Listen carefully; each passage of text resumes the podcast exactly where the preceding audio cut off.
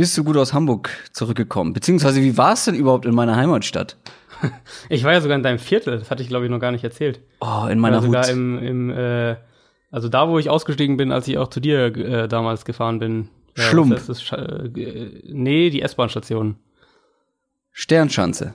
Ja, genau. Ah. Genau. Da musste ich auch aussteigen. Und dann äh, war das da Donnerloft oder so hieß das? Keine Ja, Ahnung, ja, irgendwie das ist wirklich, äh, das ist wirklich 200 Meter Luftlinie von meiner alten Wohnung genau, entfernt. genau. Es war ganz nah da, wo du, wo du gewohnt hast. Schöne Ecke. Äh, nee, war cool. Also an sich ist es natürlich diese Hamburg, diese Hamburg-Trips sind immer so ein bisschen kräftezehrend, weil man halt sehr viel Zeit im Zug verbringt und meistens wenig Schlaf dann und so weiter, aber an sich hat es mega viel Bock gemacht. Die Leute waren cool, die, die Jungs von der Footballerei waren natürlich auch super. Ähm, also alles, alles super. Der, einz, das einzige, der einzige Kritikpunkt ist, äh, geht natürlich an die Deutsche Bahn, an wen auch sonst, weil wieder mal sowohl hinzus als auch rückzus ungefähr die Hälfte der Strecke das Internet nicht funktioniert hat und ich äh, dementsprechend natürlich nicht vernünftig arbeiten konnte, aber First World ja. Problems.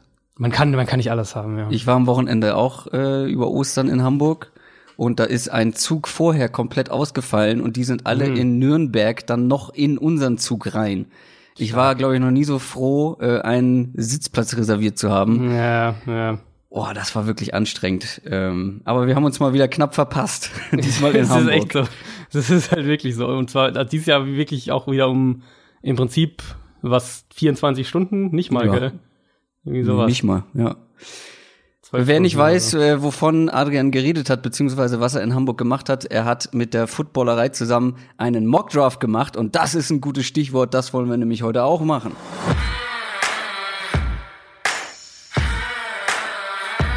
Down, Set, Talk. Der Football-Podcast mit Adrian Franke und Christoph Kröger.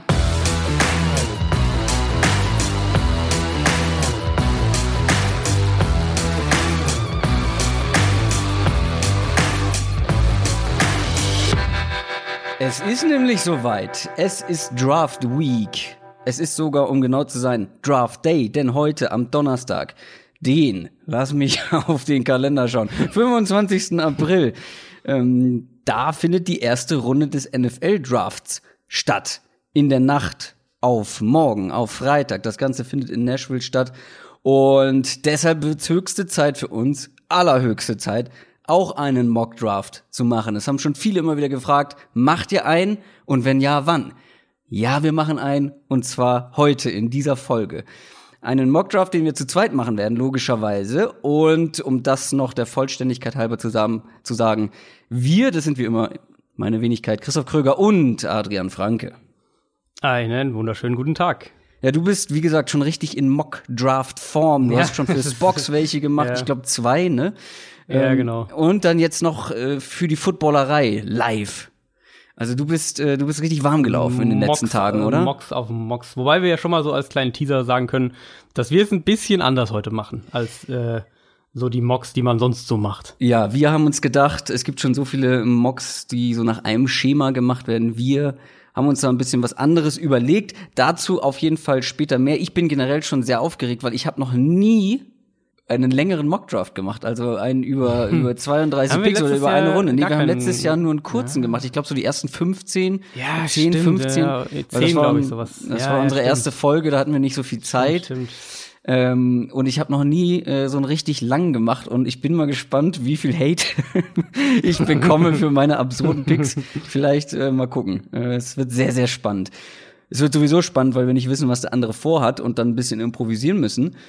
Und wer von euch den Überblick vielleicht zwischendurch mal verliert, wer hat jetzt wen wo gepickt, wer ist noch auf dem Board möglicherweise, dem sei sowohl Instagram als auch Twitter von uns ans Herz gelegt natürlich.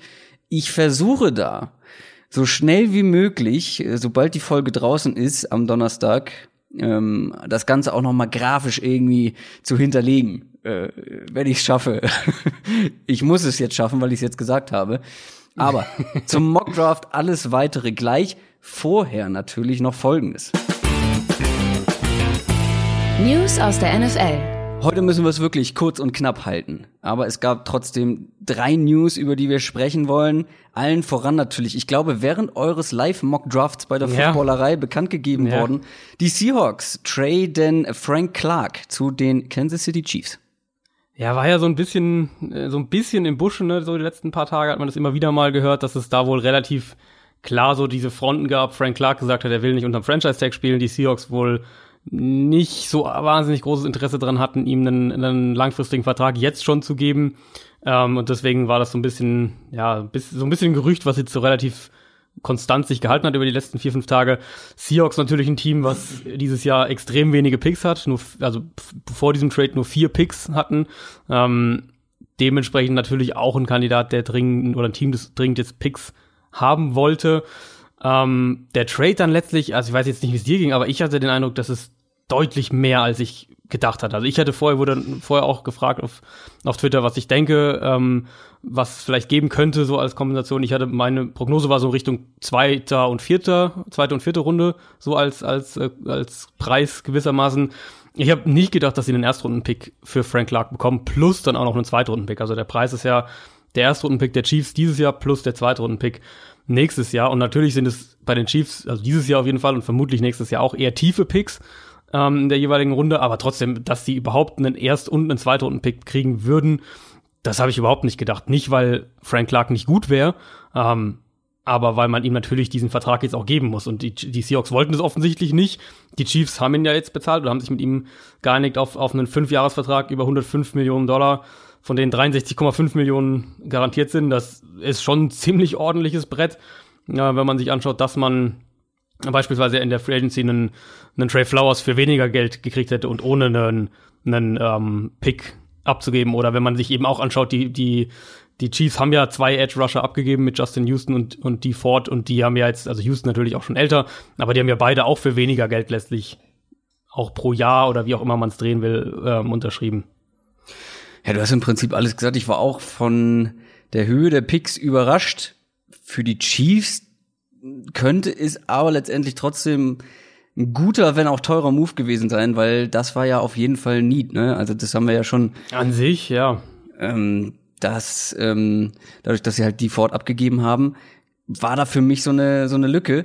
Das war jetzt teuer. Hm, ob Frank Clark die Erwartung da erfüllen kann, mal schauen. Ich meine, er war relativ, also er war letztes Jahr sehr sehr stark und die letzten Ja. Jahre eigentlich immer relativ konstant, wenn ich das richtig in Erinnerung habe. Ja, ist er. Also der Unterschied für mich ist so, das ist eigentlich das richtige Stichwort. Der Unterschied für mich so ein bisschen ist, wenn man jetzt sagt, Das warum haben die Chiefs, fehlt, ne? genau, oder? das fehlt, aber wenn du, wenn du jetzt sagst, warum haben die Chiefs die Ford weggegeben für ja, für ja eine deutlich, oder eine geringere Kompensation an die 49ers st- und jetzt für mehr Geld oder für, für mehr, einen höheren Pick ähm, und für mehr Geld sozusagen Frank Clark geholt, ja. hätten sie auch einfach Ford behalten können. Äh, Für mich klingt so ein bisschen so in die Richtung auch, dass sie, ähm, bei Ford sich nicht sicher waren, ob es vielleicht ein One-Hit-Wonder ist, also ob der jetzt sein eines krasses Jahr da hatte, was ja deutlich, deutlich besser war als die anderen Jahre die von ihm davor in der NFL, und dass sie bei Clark vielleicht sicherer sind. Ich dachte aber ehrlich gesagt, und das hat mich dann auch so ein bisschen gewundert, ich dachte von dem, was die Chiefs da jetzt machen ähm, und wie sie in der Free Agency vorgehen, und sie haben ja sich Tyron Matthew geholt und sie waren ja wohl auch an, ähm, an, an Earl Thomas, glaube ich, auch dran, ähm, dachte ich ja ehrlich gesagt, dass die versuchen, ihre Defense so ein bisschen mehr in die Richtung aufzubauen, wie es die Patriots ja auch machen. Also, dass du die Defense über die Secondary aufbaust, dass du eher versuchst, äh, Top-Cornerbacks zu kriegen, dass sie jetzt vielleicht, ich habe ihnen in den Mock-Drafts immer, solange, als, als sie noch einen Erstrunden-Pick hatten, habe ich ihnen eigentlich immer einen Corner oder einen Safety gegeben. Ich glaube, ich glaube sogar immer einen Corner. Ähm, ich dachte eher, dass das so die Richtung ist, in die sie gehen und dass sie jetzt aber dann doch so viel Geld für Frank Clark ausgeben muss. Also für, von meinem, also für mich sind die Seahawks gewissermaßen, wenn man so will, der Gewinner des Trades erstmal, weil ich nicht gedacht hätte, dass sie so einen so einen hohen Preis dafür, also für Frank Clark kriegen, zumal sie ihn halt nicht bezahlen wollten. Also in dem Sinne ist es dann ein ideale, idealer Ausgang der Situation für Seattle. Ähm, ich frage mich halt schon so ein bisschen bei den Chiefs, ob es nicht dann die bessere Lösung gewesen wäre, einfach Ford und Houston für dieses Jahr zu behalten und einen Cornerback an, an Nummer 29 zu draften. Machen wir weiter mit der nächsten News, die mich persönlich, wie die treuesten Hörer dieses Podcasts sicher wissen, natürlich emotional ein wenig traurig gemacht hat. Äh, Marshawn Lynch ist nämlich, glaube ich, der Spieler, der mich am meisten zu dieser Sportart gebracht hat, weil ich mhm. in seiner Primetime im Prinzip mit Football gucken eingestiegen bin und er diese, dieser Charakter war, der mich immer besonders begeistert hat. Marshawn Lynch wird seine Karriere wohl beenden.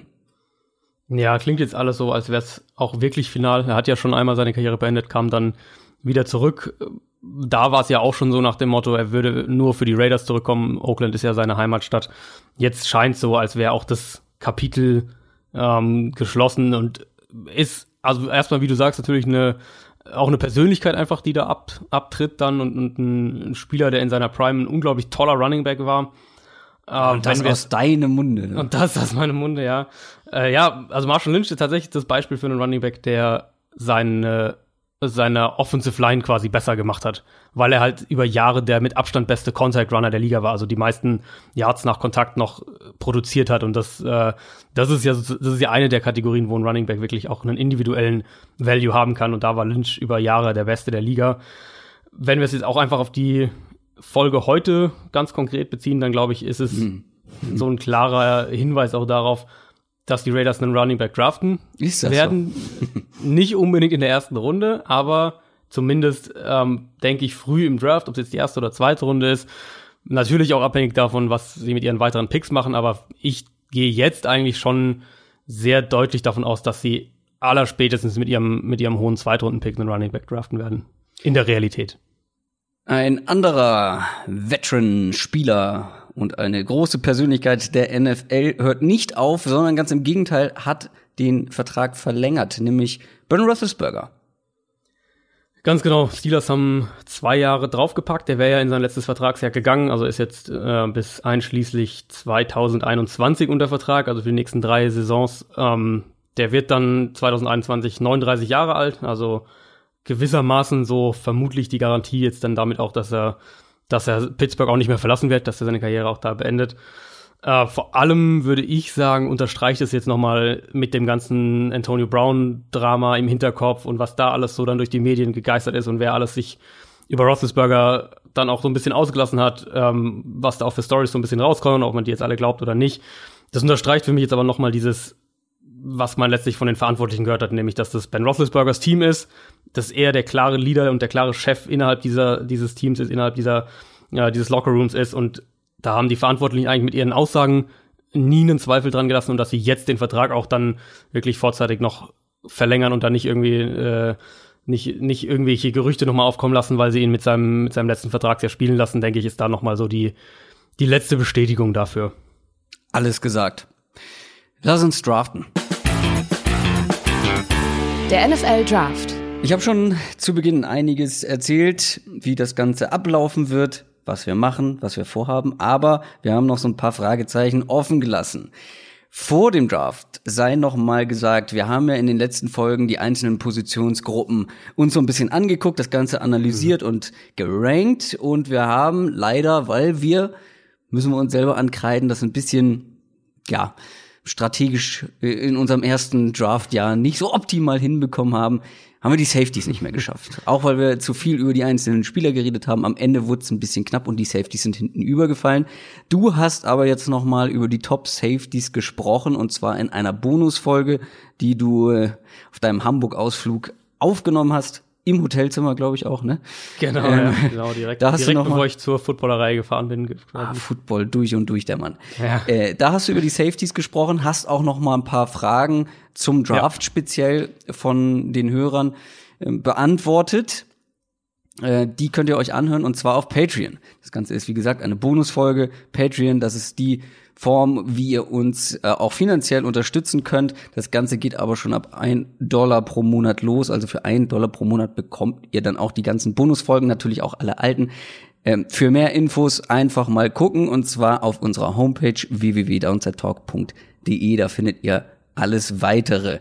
Ähm, vielleicht werden wir auch noch über den ein oder anderen Safety sprechen. Wer weiß? Mhm. Ähm, wir draften die erste Runde.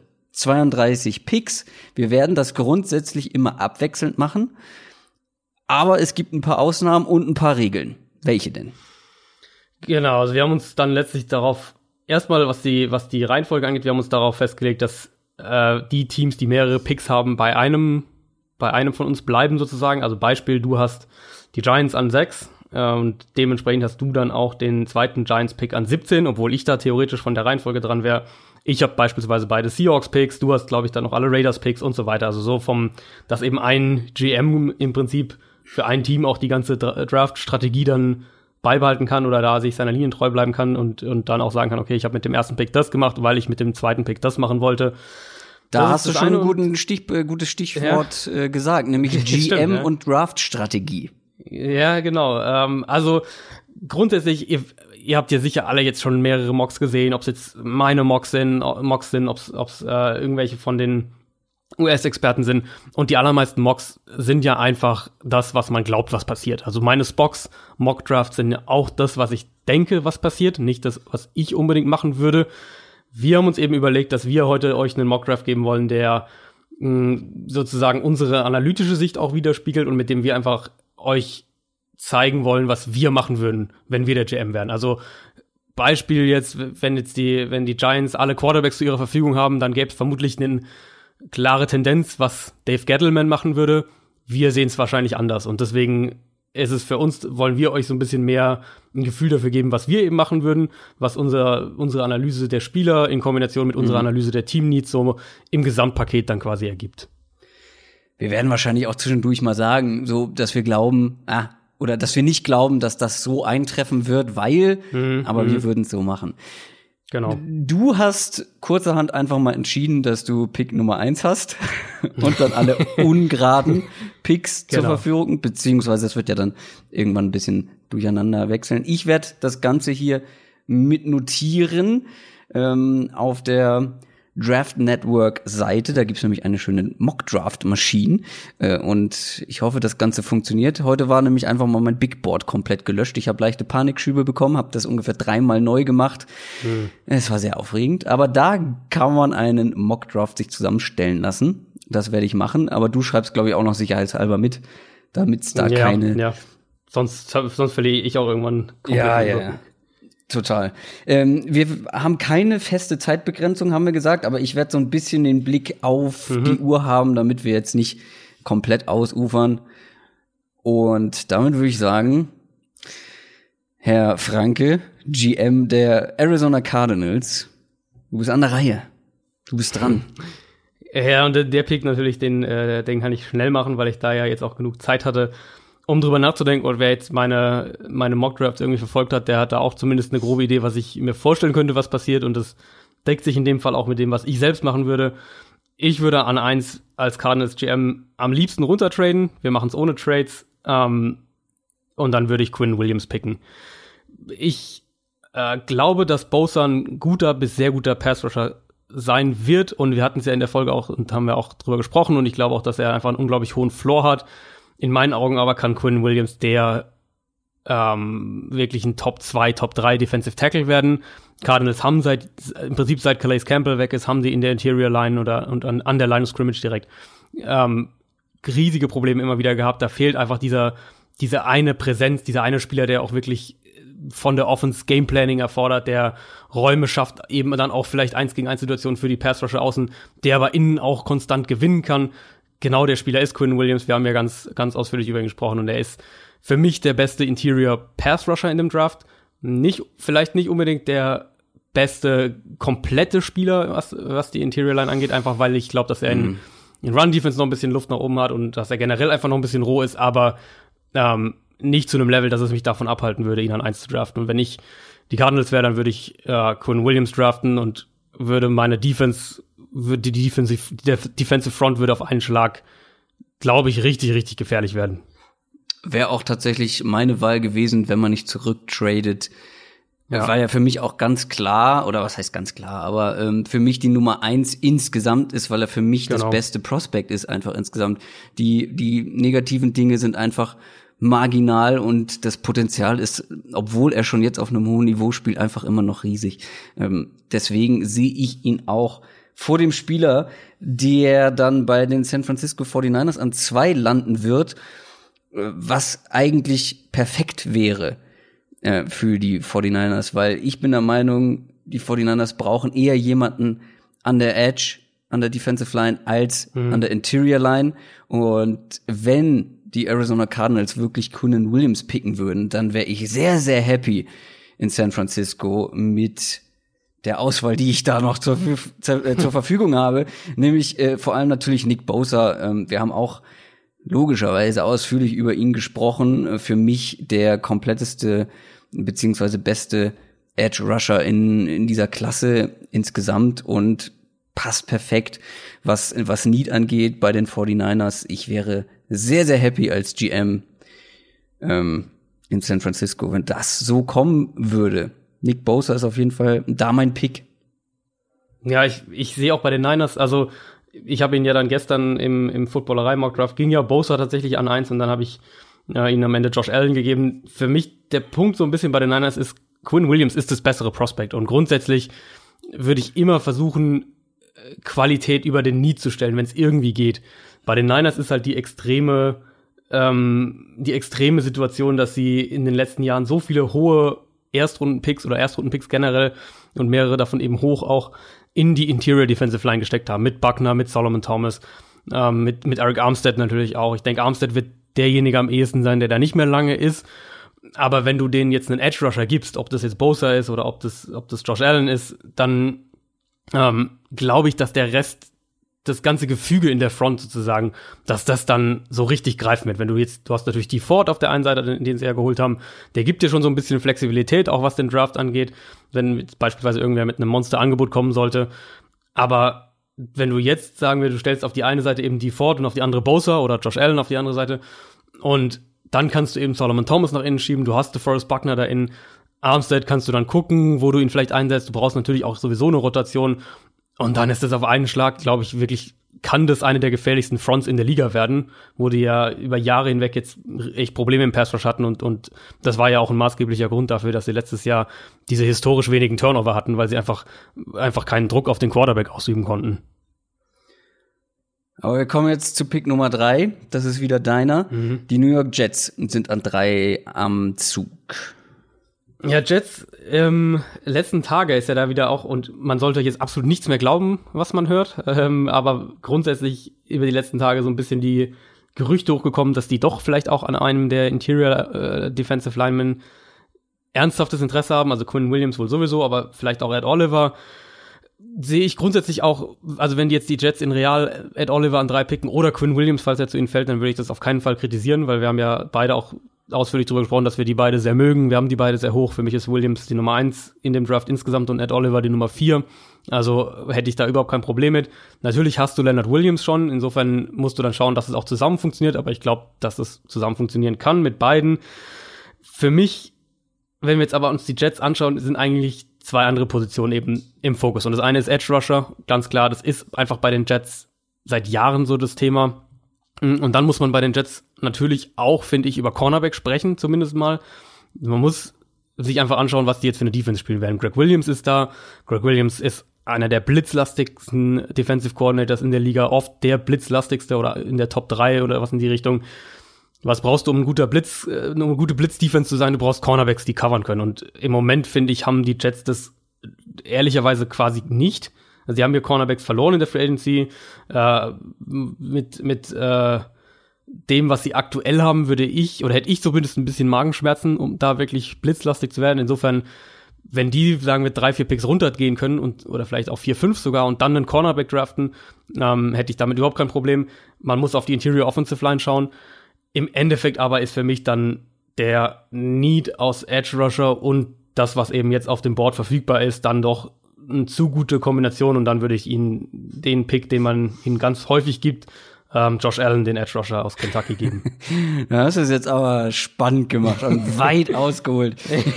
Für mich war die Sache da eindeutig, weil Quinnen Williams ist weg ähm, und Ed Oliver sehe ich dann vor allem was Need und Value angeht, an der Position noch einen Ticken hinter Josh Allen. Ich finde, der passt da ganz gut, vor allem, weil sie Anthony Barr verpflichten wollten äh, für viel Geld. Ja, genau. Und Josh Allen und ja. Ihn, und ihn ja als Edge Rusher einsetzen wollten. Das genau, ja so genau, genau. Und Thema Josh genau. Allen ja was das Skillset angeht, schon Richtung, in diese Richtung geht ja. und vor allem dann auch mal in Coverage ähm, sich fallen lassen kann. Ähm, deswegen ist für mich Josh Allen da die einzig richtige Option, äh, wenn das Board so fällt. Kommen wir zur Nummer vier. Das sind die Raiders. Und jetzt, ich habe nämlich Jetzt gemerkt, als du mir die. Picks ähm, ähm, gegeben hast oder die, die Liste geschickt hast, habe ich gesehen, ich habe viele Teams, wo ich einfach nicht weiß, wo es viele Möglichkeiten gibt, viele Optionen, wo ich einfach nicht weiß, was ich machen soll, ehrlich gesagt. Und die Raiders sind extrem schwierig. Die Raiders haben unglaublich viele Needs in der Defense. Ja. Und das Ganze ist ein ähm, Defensive Draft. Allerdings muss ich auch sagen, dass für mich Derek Carr einfach nicht so richtig überzeugenderweise der Franchise Quarterback für die Zukunft ist. Mhm. Und wenn das wirklich so kommt, dass an vier Kyler Murray zur Verfügung stehen würde, dann würde ich das machen. Dann würde Ja. ich das tatsächlich machen und ähm, meine Needs in der Defense mit den mit anderen Picks ähm, ähm, ja irgendwie versuchen zu füllen und würde tatsächlich mich da für den ersten Quarterback in diesem Draft entscheiden, weil er für mich einfach deutlich, deutlich mehr Upside hat als ein Derek Carr. Ja, der hat, Kyler Murray hat auf jeden Fall Schwächen. Ja, Kyler Murray ist sehr klein. Ähm, da muss man sehen, wie das in der NFL dann funktioniert, auch was, was, was Physis angeht. Ähm, gibt's ja auch immer wieder Leute, die sagen, äh, wenn der ein paar Hits einsteckt, harte Hits von NFL-Spielern, dann muss man mal gucken, wie der Körper reagiert. Aber trotzdem ist für mich das Potenzial einfach enorm riesig und deutlich größer als bei Derek Carr. Ähm, das ist nicht nur ein Pick, den ich machen würde an der Stelle, äh, weil natürlich jetzt auch schon die drei besten Defense-Spieler weg sind, was ja, was man ja auch vielleicht erwähnen muss. Und ich finde, dass man an der Interior D-Line eigentlich ganz okay aufgestellt ist, wenn man jetzt mal auf Ed Oliver schaut, ähm, dass da der Need dann an der Stelle nicht mehr ganz so groß ist. Ähm, und Edge Rusher, da kommen die nächsten dann schon für mich ein bisschen weiter hinten. Deswegen ist da der Pick für mich tatsächlich Kyler Murray. Und es würde mich auch nicht überraschen, wenn sie vielleicht sogar hochtraden würden. Wenn aber an vier Kyler Murray noch da ist, bin ich mir ziemlich sicher, dass John Gruden sich das nicht entgehen lässt. Glaube ich auch. Ich glaube auch, dass Gruden ihn wirklich gerne hätte oder dass er zumindest ein sehr, sehr großes Interesse hat. An sich hast du es genau richtig gesagt. Und die Frage ist ja, und das ist ja genau die gleiche Frage, die sich die Cardinals auch stellen müssen und, und, und stellen vermutlich auch, wie viel mehr traust du Kyler Murray zu als dem Quarterback, den du im Moment hast?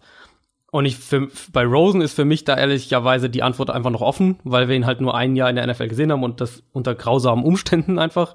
Ähm, bei Derek Carr ist für mich eigentlich relativ klar, dass wir mehr oder weniger seine beste Leistung oder seine, seine Peak schon, sein, sein Leistungspeak quasi, was er kann, schon gesehen haben. Und für mich ist bei, bei Carr so ein bisschen das Thema, da müssen die Umstände perfekt sein. Also du musst ein perfektes Team, also ein ideales Team quasi um ihn herum haben, dass die Offensive Line sehr, sehr gut ist, so wie es ja in seiner, in seiner wirklich starken Saison davor, ähm, was vor drei Jahren, zwei Jahren, drei Jahren glaube ich sogar schon, äh, da war das ja genau so, dass die Offensive Line unheimlich gut war, dass das Scheme unheimlich gut funktioniert hat, dass er mit diesem, mit seinem Kurzpassspiel wirklich auch punkten konnte und das nicht die Offense äh, limitiert hat, sondern äh, sondern es gut funktioniert hat. Das ist so ein bisschen dieser Andy Dalton-Effekt auch. Alles muss halt gut passen. Er braucht eine saubere Pocket. Er muss den Ball schnell loswerden können und, und muss klare Reads haben, all diese Sachen. Bei Kyler Murray ist der Punkt, dass er, glaube ich, eben über ein Scheme hinausgehen kann. Also, dass er selbst kreieren kann, dass er ähm, dir mehr Big Plays liefert, dass er, dass er natürlich auch mit seinen Scrambling-Fähigkeiten und als Rusher eine Gefahr sein kann ich sehe es genauso, dass Murray die deutlich bessere Option wäre gegenüber K, wenn man sagt, was, was könnte in den nächsten fünf Jahren passieren. Ich glaube, dass mit K eben relativ klar ist, was da so ungefähr passiert. Mit Murray kann, ist halt mehr möglich, ähm, muss man einfach so zu sagen. Die Frage ist dann natürlich noch, was sie mit, mit Carr machen, ob sie den weggetradet kriegen irgendwie nach, nach Washington oder sowas. Aber ähm, im Endeffekt ist natürlich ist für mich immer die gleiche die gleiche Schlussfolgerung oder ich komme immer zu der gleichen Schlussfolgerung dann, wenn es um das Thema geht, wo du jetzt auch gesagt hast, sie haben viele Def Defensive Needs und so weiter. Du musst deinen Quarterback finden. wenn du deinen Quarterback gefunden hast, dann kannst du den Rest immer noch irgendwie regeln oder versuchen zu regeln, aber du musst deinen Quarterback finden und wenn wenn man wenn du jetzt als Raiders GM oder eben auch Gruden in der Realität oder die Cardinals Verantwortlichen der Meinung sind, schön, dass, Murray du Gruden als äh, Raiders GM bezeichnest. ja, wir wissen es ja alle. Freudscher Versprecher. ähm, wenn du dann zu dem Schluss kommst, Murray ist, ist wir glauben, Murray kann dieser nächste Superstar-Quarterback werden, ähm, dann ist es eigentlich ein No-Brainer, weil dann dann ist die Position so wichtig, dass der Preis letztlich auch egal ist. Damit kommen wir zu Pick Nummer 5, nämlich die Tampa Bay Buccaneers und du bist an der Reihe. Was darf's denn sein? Ja, finde ich jetzt, jetzt gar nicht so leicht dann an dem Spot und wäre natürlich für mich auch so ein Prime Zurück-Trade-Kandidat. Da hört man ja auch immer wieder, dass Teams mhm. Interesse mhm. haben. Washington soll da Interesse haben, sogar ganz hoch zu kommen. Ähm, um natürlich dann wäre das Szenario vor die Giants zu kommen, wenn es um die Quarterback-Auswahl geht. Ja. Ähm, für mich ist es auf jeden Fall Defense bei den Buccaneers, ganz klar. Ich, also Linebacker ist ein Need, aber ich würde da eben keinen Linebacker draften an mhm. fünf und, und auch nicht in der Top 10. Da haben wir auch drüber gesprochen, dass ich von der Linebacker-Klasse und du ja auch von der Linebacker-Klasse nicht so mhm. überzeugt sind. Ähm, Ed Oliver ist jetzt immer noch auf dem Board. Und mhm. für mich ist eigentlich der primäre Need der Buccaneers Cornerback. Das ist auch wieder so eine, eine Scheme-Frage. Todd Bowles wird ja ähm, der Defensive Coordinator sein in Tampa Bay. Auch ein Defensive Coordinator, der extrem gerne blitzen will, der in Arizona wahnsinnig viel geblitzt hat. Dann kam er zu den Jets, hat da auch sehr, sehr viel geblitzt. Wert eben auf Secondary gelegt. Da haben die Teams, die unter, wenn Bowles da war, haben die Teams da ihr Geld reingesteckt, ihre Ressourcen reingesteckt, um dann den Pass Rush eben vor allem über Splitzing zusammenzukriegen. Und, und ähm, die Secondary der Buccaneers ist eigentlich ein riesiges Fragezeichen, wenn wir ehrlich sind. Da ist kaum, kaum ein Spieler, bei dem ich jetzt wirklich sagt, das ist äh, vor allem auf Cornerback, das ist einer, um dem herum man die Secondary aufbaut. Da musst du wahnsinnig viel investieren. Wenn du jetzt Ed Oliver genommen hättest mit, mit, den, mit den Raiders, dann hätte ich wahrscheinlich hier sogar wirklich einen Cornerback genommen so ist für mich der Value von Ed Oliver, den du entweder zusammen mit Gerald McCoy in die Defensive Line stellen kannst oder eben dann als langfristig auch als Nachfolger von McCoy hast, ist da der Value für mich zu groß und deswegen würde ich da, wenn das Board so fällt und das die ersten vier Spieler sind, die weggehen, würde ich mit den Buccaneers Ed Oliver nehmen. Ich stimme dir total zu, wenn das Board so fällt und die Buccaneers an der Position dann dran wären, könnte ich mir sehr gut vorstellen, dass wenn es geht, dass sie zurücktraden, weil Ed ja. Oliver ist jetzt ja, der beste Defense-Spieler, auch aus meiner Sicht noch auf dem Board. Andererseits hat man andere Needs in der Defense oder größere Needs in der Defense mhm. als, als diese. Aber ja, Ed Oliver hätte ich jetzt in dem Fall auch genommen. Aber tatsächlich, schwerer Pick. Der nächste Pick wäre dann an Nummer 6, wären die New York Giants. Und ich mhm. möchte noch mal auf letztes Jahr schauen. Ähm, ich habe mich ja schwer getan, Saquon Barkley als schlechten Pick ähm, an Nummer zwei, ja, mir selber einzugestehen. Letztendlich bin ich immer noch davon überzeugt, dass er mit seiner Qualität auch da nach oben in den Draft hingehört hat. Allerdings die Giants das falsche Team waren. Denn jetzt stellen wir uns mal vor, die Giants hätten letztes Jahr an zwei einen Sam Darnold zum Beispiel gedraftet. Dann könnte man jetzt, gut, wer weiß, ob sie dann so früh draften würden in, diese, in diesem Jahr, das sei mal dahingestellt, aber dann könnte man jetzt zum Beispiel in die O-Line investieren, in die Defense investieren. Mhm. So allerdings äh, hat man immer noch Eli Manning als Quarterback, der erstens nicht jünger wird und zweitens vor allem vermutlich nicht besser. Und wirklich das letzte Jahr auch wieder, sagen wir es, sagen wir es nett, absoluter Durchschnitt war in der NFL. Und ich ja, weiß, sagen wir es so, ich sehe an der Position keinen Quarterback, der in Sachen Value und Talent in so hohe Regionen gehören würde. Allerdings muss man aus Giants Sicht an dieser Stelle einen Quarterback draften. Und da der Nummer zwei Quarterback auf meiner Liste Dwayne Haskins ist, nützt es nichts. Dann muss ich vielleicht diesen Reach eingehen, aber ich brauche einen Quarterback. Ich brauche jemand, der Eli Manning entweder dieses Jahr schon ablösen kann oder spätestens irgendwie nächstes Jahr. Ähm, ich sehe einfach nicht, dass man mit Eli Manning noch mal auf ein anderes Level kommt. Ähm, ja. Und deswegen müssen die Giants oder müssen die Giants, wenn ich GM wäre, würden die Giants an dieser Stelle an Nummer 6 Dwayne Haskins picken.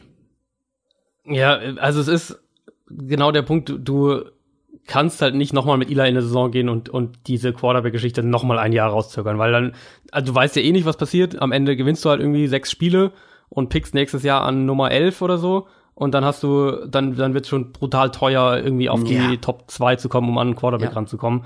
Und ja, Haskins ist ein, Prospect, was jetzt, wenn wir es mit den letztes Jahr vergleichen, vermutlich der Nummer, die Nummer 5 gewesen wäre Ähm, also wenn man, ich glaube, wenn man da ein Ranking machen würde, hättest du Mhm. vermutlich als, als Prospect schätze ich Baker, Rosen und Donald auf jeden Fall vor ihm und dann vermutlich noch oder vielleicht noch einen, äh, je, nach, je nachdem, was man für einen Quarterback will, noch einen Lamar Jackson oder viele hatten ja auch damals Josh Allen echt hoch.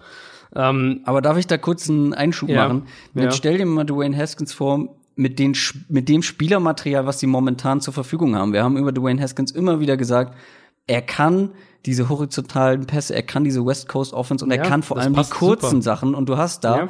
einen Sterling Shepard, der gut im Slot agieren kann. Du hast einen Evan Ingram, einen der besten Receiving Tight Ends der Liga. Ähm, und hast einen Saquon Barkley, der ja im Passing Game auch eine große Rolle spielen kann. Und vor allem, was kurze kurze Pässe, äh, kurze Routen angeht. Ähm, und das kann Dwayne Haskins. Und ja, wir haben die negativen Punkte bei ihm angesprochen. Und ja, wir zweifeln auch, na, was heißt zweifeln, aber wir, wie gesagt, die, diese negativen Punkte bei ihm, vor allem das Deep Passing Game, Mhm. was wir immer wieder angesprochen haben, das ist auf jeden Fall ein Fragezeichen. Das ist ein Fall, aber ich muss an sechs aus Giants Sicht dieses Risiko eingehen und den Versuch wagen.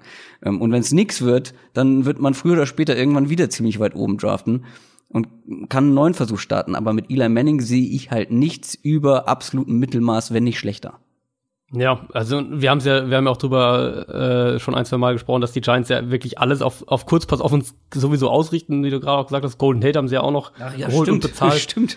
Ähm, auch ganz gut im äh, Short Passing Game. Genau, äh, genau. Und, und ich finde die Situation eben auch gar nicht schlecht, wenn du jetzt sagst, du holst jetzt einen Rookie Quarterback. Natürlich wäre es besser gewesen, ihn letztes Jahr zu holen, aber Ja. ist halt jetzt, Ja, ist halt jetzt so. Kind ist im Ähm, Brunnen. Genau, und aber wenn man sich die, die Offense einfach mal anschaut, du hast ja inzwischen eigentlich eine gute Offensive Line. Die haben also mit, mit, Ja. mit Seiter, den sie ja noch geholt haben, die, die Line sieht nicht schlecht aus. Da kann man immer noch vielleicht einen Tackle picken irgendwann in dem Draft, aber du hast eine, eine du solltest eine solide bis gute Line eigentlich haben. Du hast die ganzen Waffen, die du eben aufgezählt hast. Du hast Pat Shermer, der eigentlich ein gutes Scheme hat, was eben auch zu dem, was Dwayne Haskins gut macht, passen sollte. Und du hast natürlich die Situation bei den Giants generell so, ähm, so loyal, wie die ja gegenüber Eli sind und wie, wie die das auch alles verkaufen und nach außen darstellen, glaube ich das auch, dass ich eigentlich fast davon ausgehen würde, dass selbst wenn sie jetzt einen Quarterback draften an sechs, egal wer es im Endeffekt ist, dass der wahrscheinlich nächstes Jahr noch nicht viel spielen wird, sondern dass Eli mal mindestens die ersten acht bis zehn Spiele macht und je nachdem, wie es halt dann läuft, dann gibt's halt irgendwann den klassischen, diesen klassischen Quarterback-Tausch dann irgendwann im, im, im Laufe der Saison mit dem Rookie-Quarterback, aber vermutlich wirst du auch noch den Luxus haben, dass du nicht sofort ran musst, wenn du, wenn die Giants jetzt einen Quarterback draften. Also eigentlich ist die Situation echt gut und ich bin ja bei Dwayne Haskins an sich auch, ich glaube, dass das ja ein guter Quarterback sein kann und dass es auch ein guter Pocket-Passer eben werden kann und das ist, glaube ich, auch genau der, der Quarterback-Typ, den, den Gettleman haben will und den auch ähm, Schaumer im Endeffekt haben will. Ich bin jetzt aber sehr gespannt, was du mit den Jaguars an sieben veranstaltest. Ja, ist, ähm, ich habe jetzt noch die, die freie Auswahl an allen, allen Needs eigentlich, die ich mir hier so aufgeschrieben habe. Also äh, für mich ist es Offensive Tackle, es ist Tight End und es ist Wide Receiver und alle, bei allen Positionsgruppen sind noch alle auf dem Board. Ich mag an sich Jawan Taylor hier, weil ich glaube, dass der gut da reinpasst, Ja. dass der, ähm, dass der ein, ein Right Tackle ist, was sie ja haben wollen, dass der ein absolutes Monster im Run-Blocking ist und die Jaguars sind ein Team, was eben immer noch übers Run-Game auch kommen will. Ich glaube, das, das wird sich auch so fortsetzen. Der meiner Meinung nach in Pass Protection auch noch besser werden wird. Da sehe ich schon auch das Potenzial und ja, für mich ist Jonah Williams der bessere Offensive Tackle. In dem Fall aber sprechen wir eben jetzt dann wieder davon, was, was passt vom Scheme her, was passt von der Position her, was passt von dem, was von dem Spieler verlangt wird. Mm, Da ist für mich Javon Taylor, denke ich, der bessere Fit für die Jaguars. Und deswegen, ich habe Jonah Williams höher. Ich habe ja auch äh, tatsächlich Andre Dillard noch höher. Also ich habe ja von der Offensive Tackle Reihenfolge Williams, Dillard und dann erst Javon Taylor, auch wenn sie sehr, sehr eng beieinander sind. Aber für die Jaguars meiner Meinung nach passt äh, Javon Taylor einfach super und ich finde es an dem Spot auch, egal welchen Offensive Tackle du nehmen würdest von den dreien, finde ich es vom Value her völlig in Ordnung und, und deswegen ist es für mich dann hier Javon Taylor. Finde ich gut, finde ich einen schönen Pick ähm, aus den von dir genannten Gründen. Ich hätte auch noch unseren gemeinsamen Nummer 1 Tight End da Mhm. mit in die Überlegungen genommen. Ist auch, wäre auch durchaus, finde ich jetzt, also wäre jetzt, ist natürlich hoch für den Thailand grundsätzlich, aber finde ich an dem Spot wäre es okay, einfach auch, weil er gut zu dem passen würde, was die Jaguars eben machen wollen, wenn wir davon sprechen. Sie wollen viel laufen, Hawkinson kann gut blocken, ähm, er kann aber eben auch im Passspiel echt ein Faktor sein. Und dann hast du so ein bisschen diese, diese X-Faktor-Matchup-Tight-End-Waffe, mit der Foles, glaube ich, auch sehr, sehr gut arbeiten könnte. Ja, nu, hast du ja aber nicht genommen. Habe ich ja nicht gemacht. Jetzt habe ich aber ein Problem und zwar das Problem, was ich immer bei den Detroit Lions habe, wenn ich das Ganze mal durchgespielt habe in den mhm. letzten Tagen. Ich finde es einer der schwersten Picks an der Stelle, weil ich sehe, mhm. dass, es gibt ein paar Needs. Cornerback zum Beispiel sehe ich bei den Lions. Mm, an der an der Offensive Line kann man vielleicht noch die ein oder andere Sache machen. Man hat auch hier nicht wirklich einen Tight End, wo ich sage, jupp, da gehe ich äh, guten Gewissens mhm. mit rein. Ich glaube, ich glaube tatsächlich, dass ich da TJ Hawkinson, äh, den Tight End aus mhm. Iowa nehmen werde, weil er zum einen finde ich einer der talentiertesten Spieler in der ganzen Draftklasse ist, ähm, jetzt mal positionsunabhängig gesehen, und dass ich glaube, dass er gut, ich bin zwar GM, aber ich bin nicht Coach. Und ich glaube, dass dieser Tight End zu dem, was mein Coach davor hat, ob uns das jetzt gefällt oder nicht, ähm, dass dieser Tight End, der ja sowohl im Run-Blocking, aber ja. auch im Passing-Game ähm, eine sehr große Rolle spielen kann. Und ich glaube auch vor allem jetzt nach dem Abgang von Golden Tate, dass eben so eine Underneath Pass ähm, oder Underneath Receiving Waffe ähm, Matthew Stafford bei den Lions ganz gut tun würde. Plus hm. eben könnte ich mir vorstellen, dass wieder viel gelaufen wird äh, bei den Lions und da hat Hawkinson eben auch seine Vorzüge und seine Qualitäten. Und wie gesagt, er ist für mich momentan, mal abgesehen vielleicht von einem O-Liner noch, den ich noch sehr weit oben habe, der beste Spieler auf dem Board und das matcht ganz gut mit, mit dem Need, den ich da sehe. Deswegen nehme ich Hawkinson für die Lions. Also macht meiner Meinung nach auch Sinn. Also muss da auch da wieder, und das finde ich dann das Spannende, so wie wir den Mockdraft eben machen, dass man sich einfach mal die Umstände so ein bisschen anschaut. Die Lions haben ja Daryl Bevel als ihren Offensive Coordinator geholt. Das heißt, ich gehe eben auch davon aus, was du auch gerade gesagt hast, dass sie aufs Run-Game wieder sehr setzen werden, was, was sie letztes Jahr schon so ein bisschen angefangen haben. Jetzt haben sie sich auch gewissermaßen den Offensive Coordinator, denke ich, dazu geholt, der dazu passt oder der das auch umsetzt. Und Offensive Line wäre für mich auch so ein bisschen ein Thema gewesen, aber wenn wir dann eben schauen, was, was haben die Lions? Sie haben natürlich Jesse James geholt, aber ich glaube, dass es wirklich ein Team sein wird, was sehr, sehr viel aus 12 Personal nächstes Jahr spielen wird, also mit zwei Titans auf dem Feld und dann auch daraus viel in Play-Action gehen will. Und da sind halt Titans, die beides können, die blocken und im Passspiel wirklich ein Faktor sein können. Und wir alle denken ja, dass Hawkinson das in der NFL auch relativ schnell äh, sein kann, sind da natürlich Gold wert. Und deswegen ist es also ich hätte jetzt noch drei, vier Spieler rein vom Big Board gehabt, die ich darüber sehe. Aber der Fit von, von Hawkinson zu den Lions, ähm, den, den, den glaube ich, den kann man kaum bestreiten. Und es ist ja auch ein Spieler, der immer wieder mal mit ihnen in Verbindung gebracht wird. Also wenn das Board so ja. in, in der Realität auch fallen sollte, dann würde es mich nicht schocken, wenn die Lions auch wirklich Hawkinson dann nehmen. Ich, das, für mich war es tatsächlich, also bei mir war in Sachen Big Board tatsächlich der höchste, der jetzt noch übrig war. Ähm, du hattest ihn generell auch, glaube ich, noch ein Stückchen höher als ich. Also ich ja. habe ihn auf 10 insgesamt. Ich weiß gar nicht, was er jetzt letztendlich war, aber er war auf jeden Fall in den Top 10. Mhm. Ähm, er war bei mir wirklich sehr hoch am Ende. Ähm, aber die Bills sind auch so ein Kandidat jetzt an 9. Ja, hm, da Bills, bin ich ja. sehr, sehr gespannt, was du machst, weil da ist es ein bisschen ähnlicher Fall. Viele Needs, die Auswahl ist okay, aber jetzt nicht, wo man sagt, okay, klare Sache, was machst du? Ähm, ja, doch, für mich, also in dem Fall reiben sich, reibt sich Bills GM Franke die Hände, weil ich, also ich habe mir für jedes Team so, ein, so eine Art Mini-Big Board jetzt in der Vorbereitung erstellt, einfach mit Spielern, wo ich so grob prognostiziert habe, okay, wer könnte noch da sein und wer macht dann Sinn. Und mein Nummer eins Spieler für die Bills war Jonah Williams. Okay, ähm, ja. ja. Und ich glaube halt, also, was sie ja in der Free Agency schon angefangen haben, sie haben ja da echt auch viel in, in die Offense investiert, Receiver, Buffalo, genau auch wie die Jets und ähm, die Browns sowieso mit dem Beckham-Trade.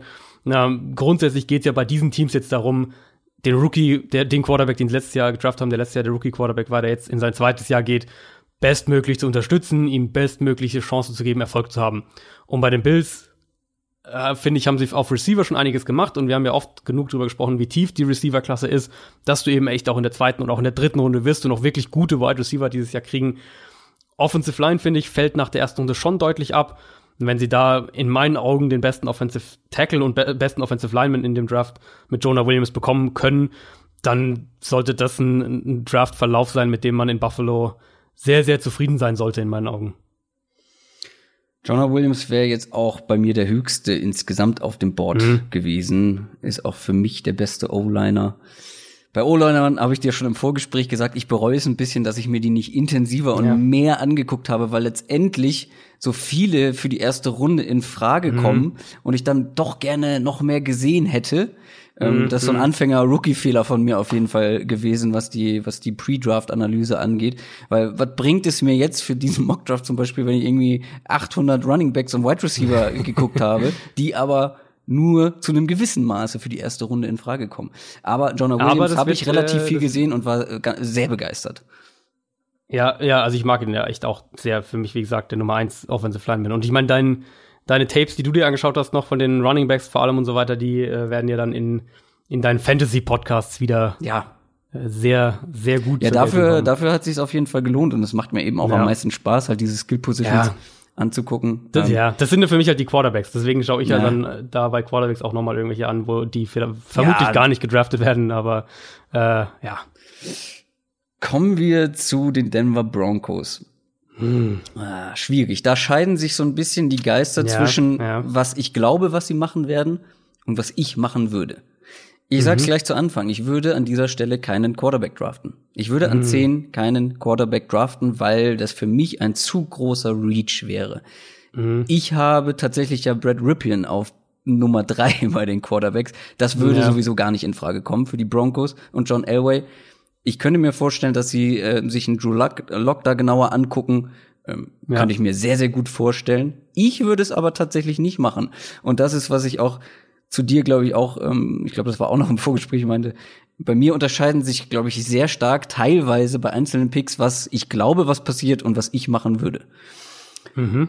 Also gut, Quarterback bei den Broncos ist für mich halt die ähnliches Thema eigentlich wie, den, wie bei den Giants. Das ist in meinen Augen eben ein Fehlerwert, Fehlerwert zu sagen, wir gehen jetzt noch mal mit dem mit dem Veteran in die Saison und dann schauen wir mal, was passiert und dann schauen wir mal für danach. An sich finde ich sind die Broncos quasi in der gleichen Situation, was das angeht, wie die Giants, dass sie jetzt noch mal Flacco als eben Übergangslösung, Veteran-Übergangslösung haben. Das ist auch okay. Aber in meinen Augen musst du die Position eigentlich jetzt im Draft adressieren. Und die einzige Variante, wie du das eben nicht machst, ist, wenn, wie es jetzt ja bei dir der Fall ist, und ich habe ja Drew Lock deutlich höher als du, deswegen, wenn ich jetzt hier der Broncos GM wäre, würde ich wahrscheinlich Drew Lock nehmen. Aber wenn du eben der Meinung bist und falls die Broncos in der Realität der Meinung sind, es gibt wirklich keinen Quarterback, den sie mögen, ähm, dann machst du es eben nicht an sich, aber für mich von rein von den Prioritäten her musst du eigentlich als Broncos irgendwas auf der Position machen, ob es jetzt mm. mit einem Trade nach ja. oben ist oder was auch immer. Also wenn sie nach oben traden und tatsächlich vor die Giants kommen und Dwayne Haskins bekommen, bin ich absolut dabei.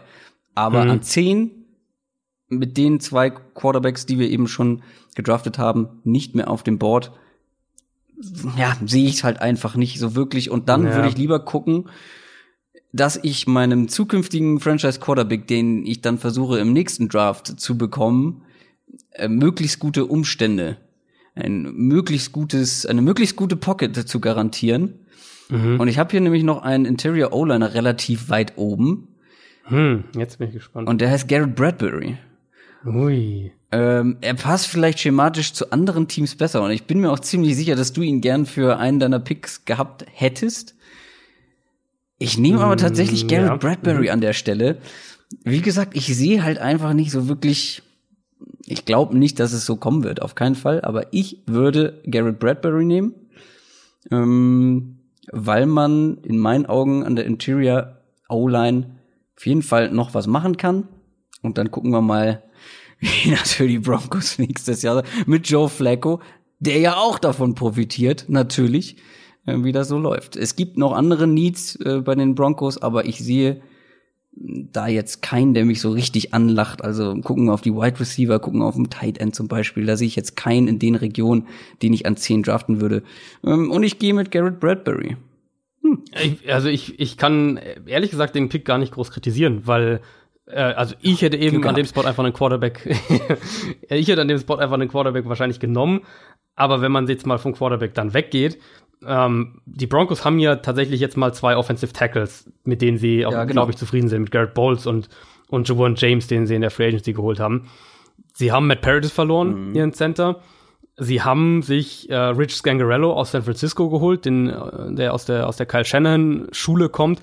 Das heißt, sie werden eben diese, äh, diese West Coast-Variante, die Shannon ja auch äh, dann spielen lässt, vermutlich auch installieren wollen, sonst holst du dir den, den nicht als Offensive Coordinator. Das heißt wahrscheinlich auch viel Outside Zone, viel Play-Action, viel, ähm, wo von der Offensive Line Athletik und und Beweglichkeit und sowas gefordert ist. Und da ist Bradbury eigentlich der perfekte Mann. Der Grund, warum der ja die ganze Zeit mit den, mit den Vikings eben in Verbindung gebracht wird. Und ich schätze mal, auf die hast du auch äh, eben angespielt. Und ich, ich hätte ihn, ich habe ihn jetzt auch in meinem äh, finalen Mockdraft den Vikings gegeben und ich würde ihn, hätte ihn auch heute da wieder hingepackt, wenn er da noch da gewesen wäre. Ähm, ist ja der, dass die Vikings Gary Kubiak geholt haben, der ja auch diesen, oder zumindest ein ähnliches Scheme ähm, spielen lässt. Auch Outside Zone, auch viel Play Action, auch viel Bewegung der Offensive Line, Bewegung der Pocket und, und ähm, in beide, finde ich, passt er super rein. Und ich, also, es ist halt sehr, sehr hoch für ihn und vermutlich erstmal im ersten Moment würde stolpert man drüber. Auf der anderen Seite, wenn du jetzt eben sagst, oder wenn du als Prämisse setzt, wir wollen, dir gefällt kein Quarterback, sie haben Offensive Tackle, sie haben zwei Edge Rusher, ähm, dann finde ich es ehrlicherweise, es ist halt, es ist hoch, aber es ist ein sehr guter Spieler, der perfekt in dein Scheme passt und der ähm, einen riesigen Need auch bedient. Kommen wir zur Top 11. Das ist dein nächster Pick und das ist wieder ein Team mit einigen Needs. Die Cincinnati Bengals. Ja, auch ja so ein bisschen ein Kandidat ne, für einen Quarterback. Hört man ja immer wieder, dass da vielleicht Zach Taylor, der neue Head Coach, dass der da einen Quarterback holen will, also seinen Quarterback holen will, vielleicht jetzt direkt im ersten Draft. Äh, sehe ich jetzt so mit, mit Haskins und Kyler Murray weg, sehe ich das nicht. Was ich mir Aha, oder aber, zwei bei, Punkte. aber bei den Broncos schon?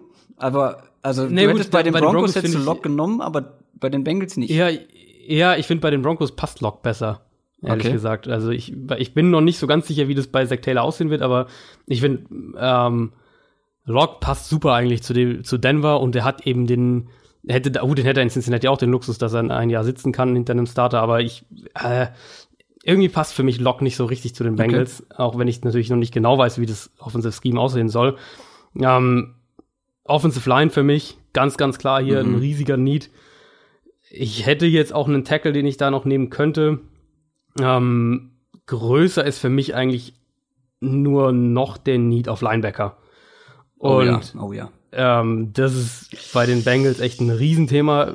Ist auch, glaube ich, ein, was, was in der Realität passieren könnte, dass da, dass da ein Linebacker geht. Und äh, deswegen nehme ich für die Bengals Devin Bush, den Michigan Linebacker, der mein, mein Nummer 1 Linebacker ist in diesem Draft, der für mich wirklich der eine enorme Athletik mitbringt, aber eben auch ein enormes Spielverständnis und das super kombiniert. Und wir haben ja in der Linebacker-Folge drüber gesprochen, was wir bei Devin White eben für Bedenken haben, gerade was die, was äh, Reads, was Spielverständnis, Instinkte, all diese Sachen angeht, dass Devin White der athletisch, dass der athletisch mehr Potenzial hat, steht ja außer Frage. Das ist, ist ja ganz klar. Und, und klar, Devin Bush ist ein bisschen kleiner, aber für mich ist es einer, den du in diese Defense reinpackst, der da sofort startet und der die Defense auch sofort besser macht.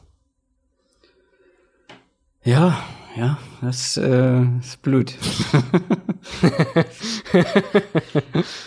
ähm, denn an Nummer 12 bin ich dran mit den Green Bay Packers. Und wäre jetzt, wenn Devin Bush noch auf dem Board gewesen wäre, hätte ich, glaube ich, keine Sekunde gezögert und hätte Devin Bush genommen, weil ich denke, auf Linebacker, da kann man auf jeden Fall was machen aus Packers Sicht. Ja, Inside ja. Linebacker natürlich. Ähm, muss man wahrscheinlich sogar auch. muss man früher oder später. Und wenn Devin Bush noch da gewesen wäre, dann hätte ich zugeschlagen. Jetzt ist er White, ja leider. White ist dir Bitte? zu hoch hier. Devin White ist dir zu hoch hier. Ich denke gerade darüber nach, ob er mir da zu hoch wäre, weil ich habe ja Devin Bush und Devin White, glaube ich, ein bisschen enger beisammen als du. Also ich konnte mich lange gar nicht entscheiden. Mhm. Mhm. Wer ist für mich jetzt wirklich die Eins, weil ich halt so viel Upside bei Devin White noch sehe, der eben noch sehr roh ist, aber halt diese athletischen Fähigkeiten ähm, schon mitbringt und auch technisch dann schon einiges mitbringt, einfach noch einiges an Football-Verständnis, an, an Spielintelligenz fehlt und dass das mit Erfahrung vielleicht sich so ein bisschen, das weiß man nicht. Ähm, ja, ja. So ein bisschen. Kann auf jeden Fall sein, ganz klar. Ja, das Problem ist halt, dass die anderen Needs, dass ich da niemanden sehe. Lass mich noch mal hier schauen. Also. Also bei den Packers, ich sehe so ein bisschen mh, mm, zwei Szenarien, die, glaube ich, passieren könnten, wenn sie keinen Linebacker nehmen. Das wäre eben einmal, dass sie sagen, wir, wir wollen einen, einen Offensive Lineman, ob das jetzt ein Interior Lineman ist oder einer für die rechte Seite, um da die Bulaga zu auch sehr weit bewerben. oben, ja. Genau, das wäre so eins. Oder was man auch immer wieder hört und was sie, glaube ich, auch den Packers was gut passen könnte, wäre eben noch mal einer dieser so dieser bisschen flexiblen Defensive Linemen. Also mit, äh, mit Mike Patton, mit seinem, mit seiner, ist ja eine sehr, sehr, sehr flexible Defense, auch eine sehr aggressive Defense. In die Secondary haben sie jetzt sehr viel investiert in, in den letzten ein, zwei Jahren. Mhm. Deswegen, also auch im Draft vor allem viel investiert. Deswegen vielleicht wäre das so ein bisschen was. Sie haben sie ja die beiden Edge Rusher geholt in der Free ja. Agency. Also Interior Defensive Line, Offensive Line wären so meine Alternativen, glaube ich. Linebacker ist wahrscheinlich der größere ja. akute Need. Äh, und du hast mich tatsächlich auch mit einem Stichwort dazu gebracht, mich zu entscheiden, und zwar aggressive mhm. Defense. Und mhm. wenn Devin White was sein kann, dann ist es aggressiv und er kann schnell sein auf dem, auf dem Platz. Und ich finde, in eine aggressive Defense passt er ganz gut. Dann ist er, glaube ich, von den Needs, mal abgesehen von Offensive Line, ähm, da der höchste noch bei mir. Und äh, deswegen wird es Devin White sein. Direkt hinter Devin Die, Bush. Ja, könnte auch in, in Realität so passieren. Tatsächlich, glaube ich, das ja. ist gar nicht so gar nicht so unwahrscheinlich, dass die sehr, sehr nah auch beieinander gehen. In der Realität dann vermutlich andersrum, aber. Ah, ich wusste, ähm, dass die ähm, Packers äh, am schwersten werden. Damit habe ich mich wie bei den Lions immer am schwersten auch getan. Äh, in den, Diese NFC North. In diesen automatisierten Mock-Drafts. Ähm, aber Devin White, ich bin eigentlich doch ganz zufrieden äh, mit Devin White, weil in Sachen Value und Need passt das ganz gut. Value ist vielleicht relativ hoch, ist für mich so an der Grenze, aber ich sehe einfach das Potenzial und den Need mhm. äh, an der Stelle und ach, ich finde das ganz gut, ja. Ja, wichtig, wichtig wird's halt, wenn wirklich es zu dem Szenario kommen sollte, dass, dass Devin White da ist und die Packers ihn nehmen. Wichtig wird's eben und spannend auch dann zu beobachten, ob Mike Pattons eben schafft, die Defense für ihn leicht zu machen, zumindest genau, am Anfang. Ja. Weil es ist eben eine Defense, die, was wir auch von Rex Ryan kennen, die wahnsinnig viel mit ja, mit Pre-Snap-Motion arbeitet, aus, aus defensiver Sicht da noch extrem viel um, umstellt und, mhm. und äh, nach dem Snap die Zuteilungen verändert, je nachdem, was die Offense macht. Also wirklich eine komplexe Defense. Ähm, damit du in einer komplexen Defense schnell spielen kannst als Verteidiger, musst du sie eben auch richtig also entweder musst du sie wirklich komplett gut verstehen oder deine Aufgabe muss halt sehr, sehr klar definiert sein. Und da, wenn sie, gerade Devin White ist halt da gerade so ein bisschen dieser, äh, dieser Kandidat, wo man, wo wir ja noch so ein bisschen Fragen, Fragezeichen haben, ob er in dem Bereich wirklich gut werden wird, äh, musst du es ihm eben dann leicht machen. Zumindest am Anfang, dass, dass er vielleicht nur ein, zwei Reads hat und dann ne, klar weiß, was er machen soll. Kommen wir zu Pick Nummer 13, äh, zu den Miami Dolphins ja. und du bist an der Reihe. Ja, die Dolphins sind da, finde ich, ein ganz, ganz spannendes Team, weil die also zum einen sind sie für mich ein ganz heißer Kandidat, um runterzutraden. Und Needs ähm, ich, an jeder Ecke. Genau, haben überall Needs, ganz klar. Das ist ja, was man bei Miami ja wirklich jetzt ganz klar beobachten konnte. Die haben ja den, den Kader echt äh, runter, ich will jetzt nicht sagen runtergeramscht, aber sie haben mir wirklich ihre, ihre erfahrenen Leistungsträger abgegeben. Ob das jetzt Cam Wake ist, äh, ob das jetzt äh, natürlich Ryan Tannehill ist, jetzt haben sie auch Quinn noch abgegeben. Also sie haben mir wirklich ganz viele erfahrene Spieler einfach abgegeben. Und die Richtung scheint ja schon dahingehend zu sein, dass sie jetzt dieses Jahr eher so ein bisschen äh, jungen Spielern eine Chance geben, gucken, wer, wer da Sinn macht und ähm, der Fokus dann vielleicht wirklich eher auf der auf dem Draft 2020 liegt und sie dann ja auch richtig viel Geld haben werden in der Free Agency, also so ein bisschen dann der, der Turnaround eingeleitet wird. Deswegen glaube ich auch, dass sie sehr gerne einen zusätzlichen Erstrundenpick 2020 dann hätten, um sich da noch, um da rum manövrieren zu können, wenn es sein muss, falls sie für ihren Quarterback hochgehen müssen.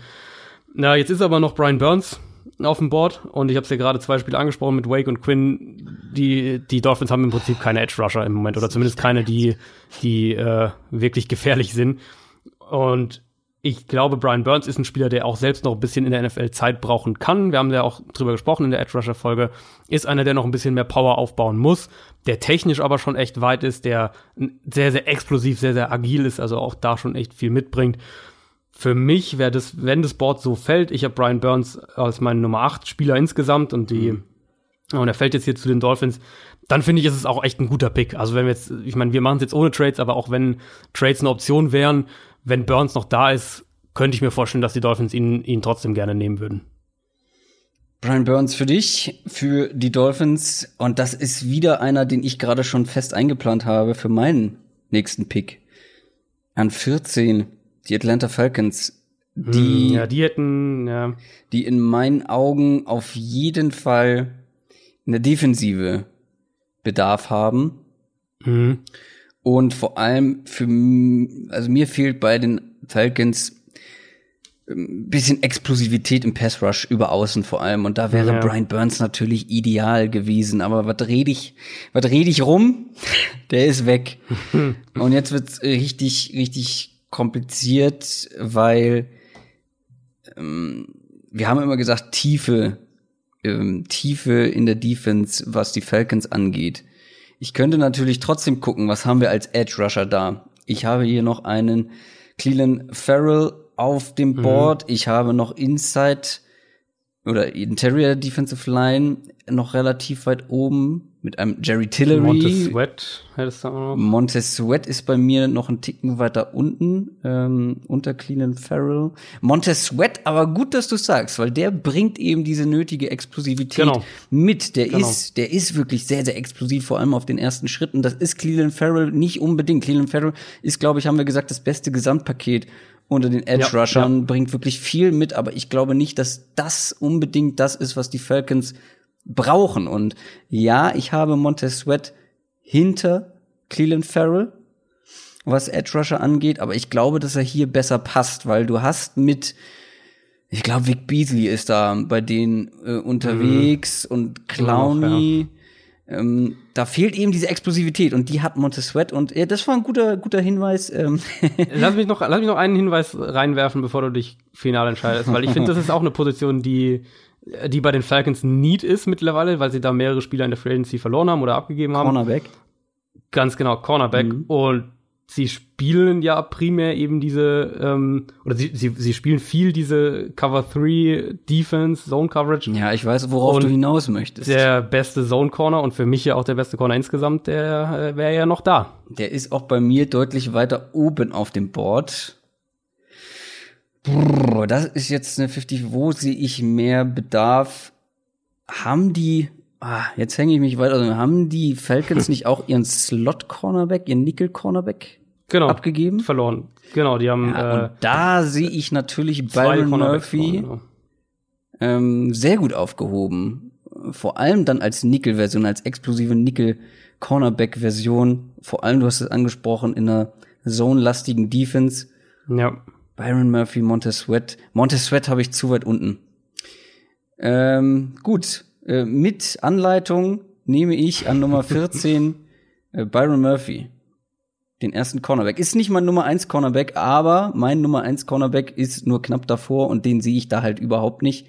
Ähm, komm, Byron Murphy zu den Falcons. Ja, also ich, ich, also ich jetzt an dem Spot so gemacht, deswegen habe ich es zumindest mal noch eingeworfen. Ja, ich finde, das würde draften mit, Blind, würde, äh, mit, äh, mit Blindenstock. Telefonjoker. Ja, oder so. Ähm, Kennst du doch. Stimmt, stimmt. Aber ähm, sonst war ich der Telefonjoker.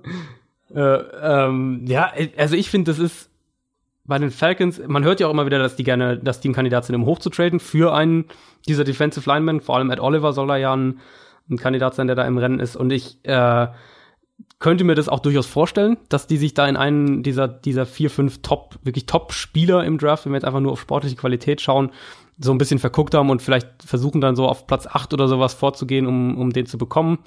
Ähm, wenn jetzt das Board eben so ist, wie es ist, und wir haben ja jetzt nun mal die, die Edge Rusher schon so ein bisschen abgegrast, wir haben eben die, die Top Interior Alignment sind weg, dann finde ich einen Byron Murphy an dem Spot eigentlich echt nicht schlecht, wenn man eben mhm. bedenkt, dass die einen Outside Cornerback und einen Slot Cornerback verloren haben in der, in der Free beziehungsweise äh, einen davon, glaube ich, entlassen haben und den anderen äh, verloren haben. Also das ist schon auch ein, ein Need und klar, es äh, ist Pass Rush bei den Falcons wirklich ein sehr großes Thema, aber ich sehe schon auch echt so ein bisschen Bedenken, wie die, wenn die jetzt keinen Cornerback dieses Jahr im Draft holen, wie und ob die vernünftig covern können nächstes Jahr. Betreutes Draften Schöner, schöner Folgentitel. Schöner Folgentitel, genau. So, das ähm, war eine schwere Geburt, aber wir haben sie hinter uns gebracht und kommen damit zu Pick Nummer 15, die Washington Redskins. Ja, da, also würde ich auch sehr gerne mal deine Meinung hören. Und ich meine, du hast jetzt wahrscheinlich noch nicht so viele Mocks selbst gemacht, aber mein, ich habe bei keinem Team so wenig Gefühl, was sie in der ersten Runde machen, wie bei Washington. Sie sind für mich ein Kandidat, um nach oben zu traden für einen der Quarterbacks, ob es Murray ist oder ob es Dwayne Haskins ist, der auch in die Offense sehr gut reinpassen würde. Ich schätze, wenn, dann wäre es einer von den beiden.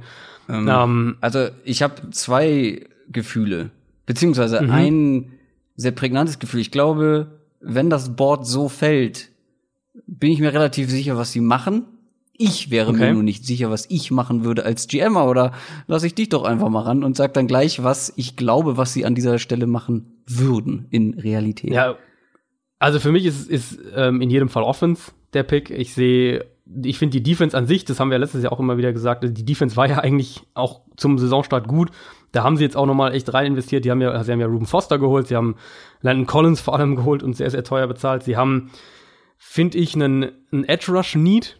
Ähm, aber ich bin jetzt, ja, ich bin nicht so wahnsinnig begeistert jetzt an dem, an dem Spot Cleveland Farrell zu nehmen, obwohl ich ihn mag und obwohl ich denke, dass er auch einigermaßen gut reinpassen würde. Aber ich, also da würde ich dann auch wieder eher in die Montez Sweat Richtung tendieren.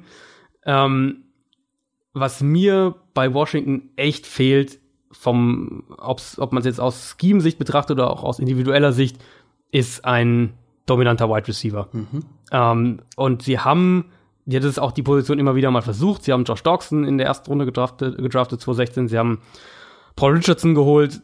Für mich sind es alles Nummer Zweis im Endeffekt. Bestenfalls. Bei Dawson weiß man nicht, ob der, was der überhaupt mal jemals so wird. Und äh, ich sehe jetzt hier noch mehrere Wide Receiver auf dem Board, die, glaube ich, sehr gut auch in das Scheme reinpassen würden. Und äh, ja, DK Metcalf ist mein Nummer 1 Receiver insgesamt. Ähm, ich finde aber, dass Hakeem Butler da noch besser reinpassen würde, weil uh. Hakeem Butler im Slot auch spielen kann. Und uh. bei Metcalf bin ich mir da ehrlicherweise nicht so sicher. Und ich äh, glaube, dass Butler das Potenzial hat, oder dass, dass, also Metcalf hat für mich, was das Ceiling angeht, hat das höchste Ceiling von allen Wide Receivers im Draft dieses Jahr. Ist natürlich auch mit Risiko. Hakeem Butler, finde ich, kommt dann relativ bald danach. Also ich glaube, Butler hat ein enormes Ceiling, wenn der, wenn der wirklich mal alles so zusammensetzen kann, was er auf Tape teilweise eben mal einzeln mal auch zusammen zeigt. Und ich denke eben, dass er in Washington der Nummer 1 Receiver sein kann und dass er in Washington aber eben auch ein Receiver sein kann, den du so ein bisschen rumschiebst, den du auch mal in den Slot stellst, so wie ein Julio Jones bei den Falcons zum Beispiel. Deswegen für mich, ich hatte mir als Big Board drei Spieler vorher aufgeschrieben, die alle schon weg sind. Und deswegen äh, nehme ich Hakeem Butler, den Wide Receiver von Iowa State.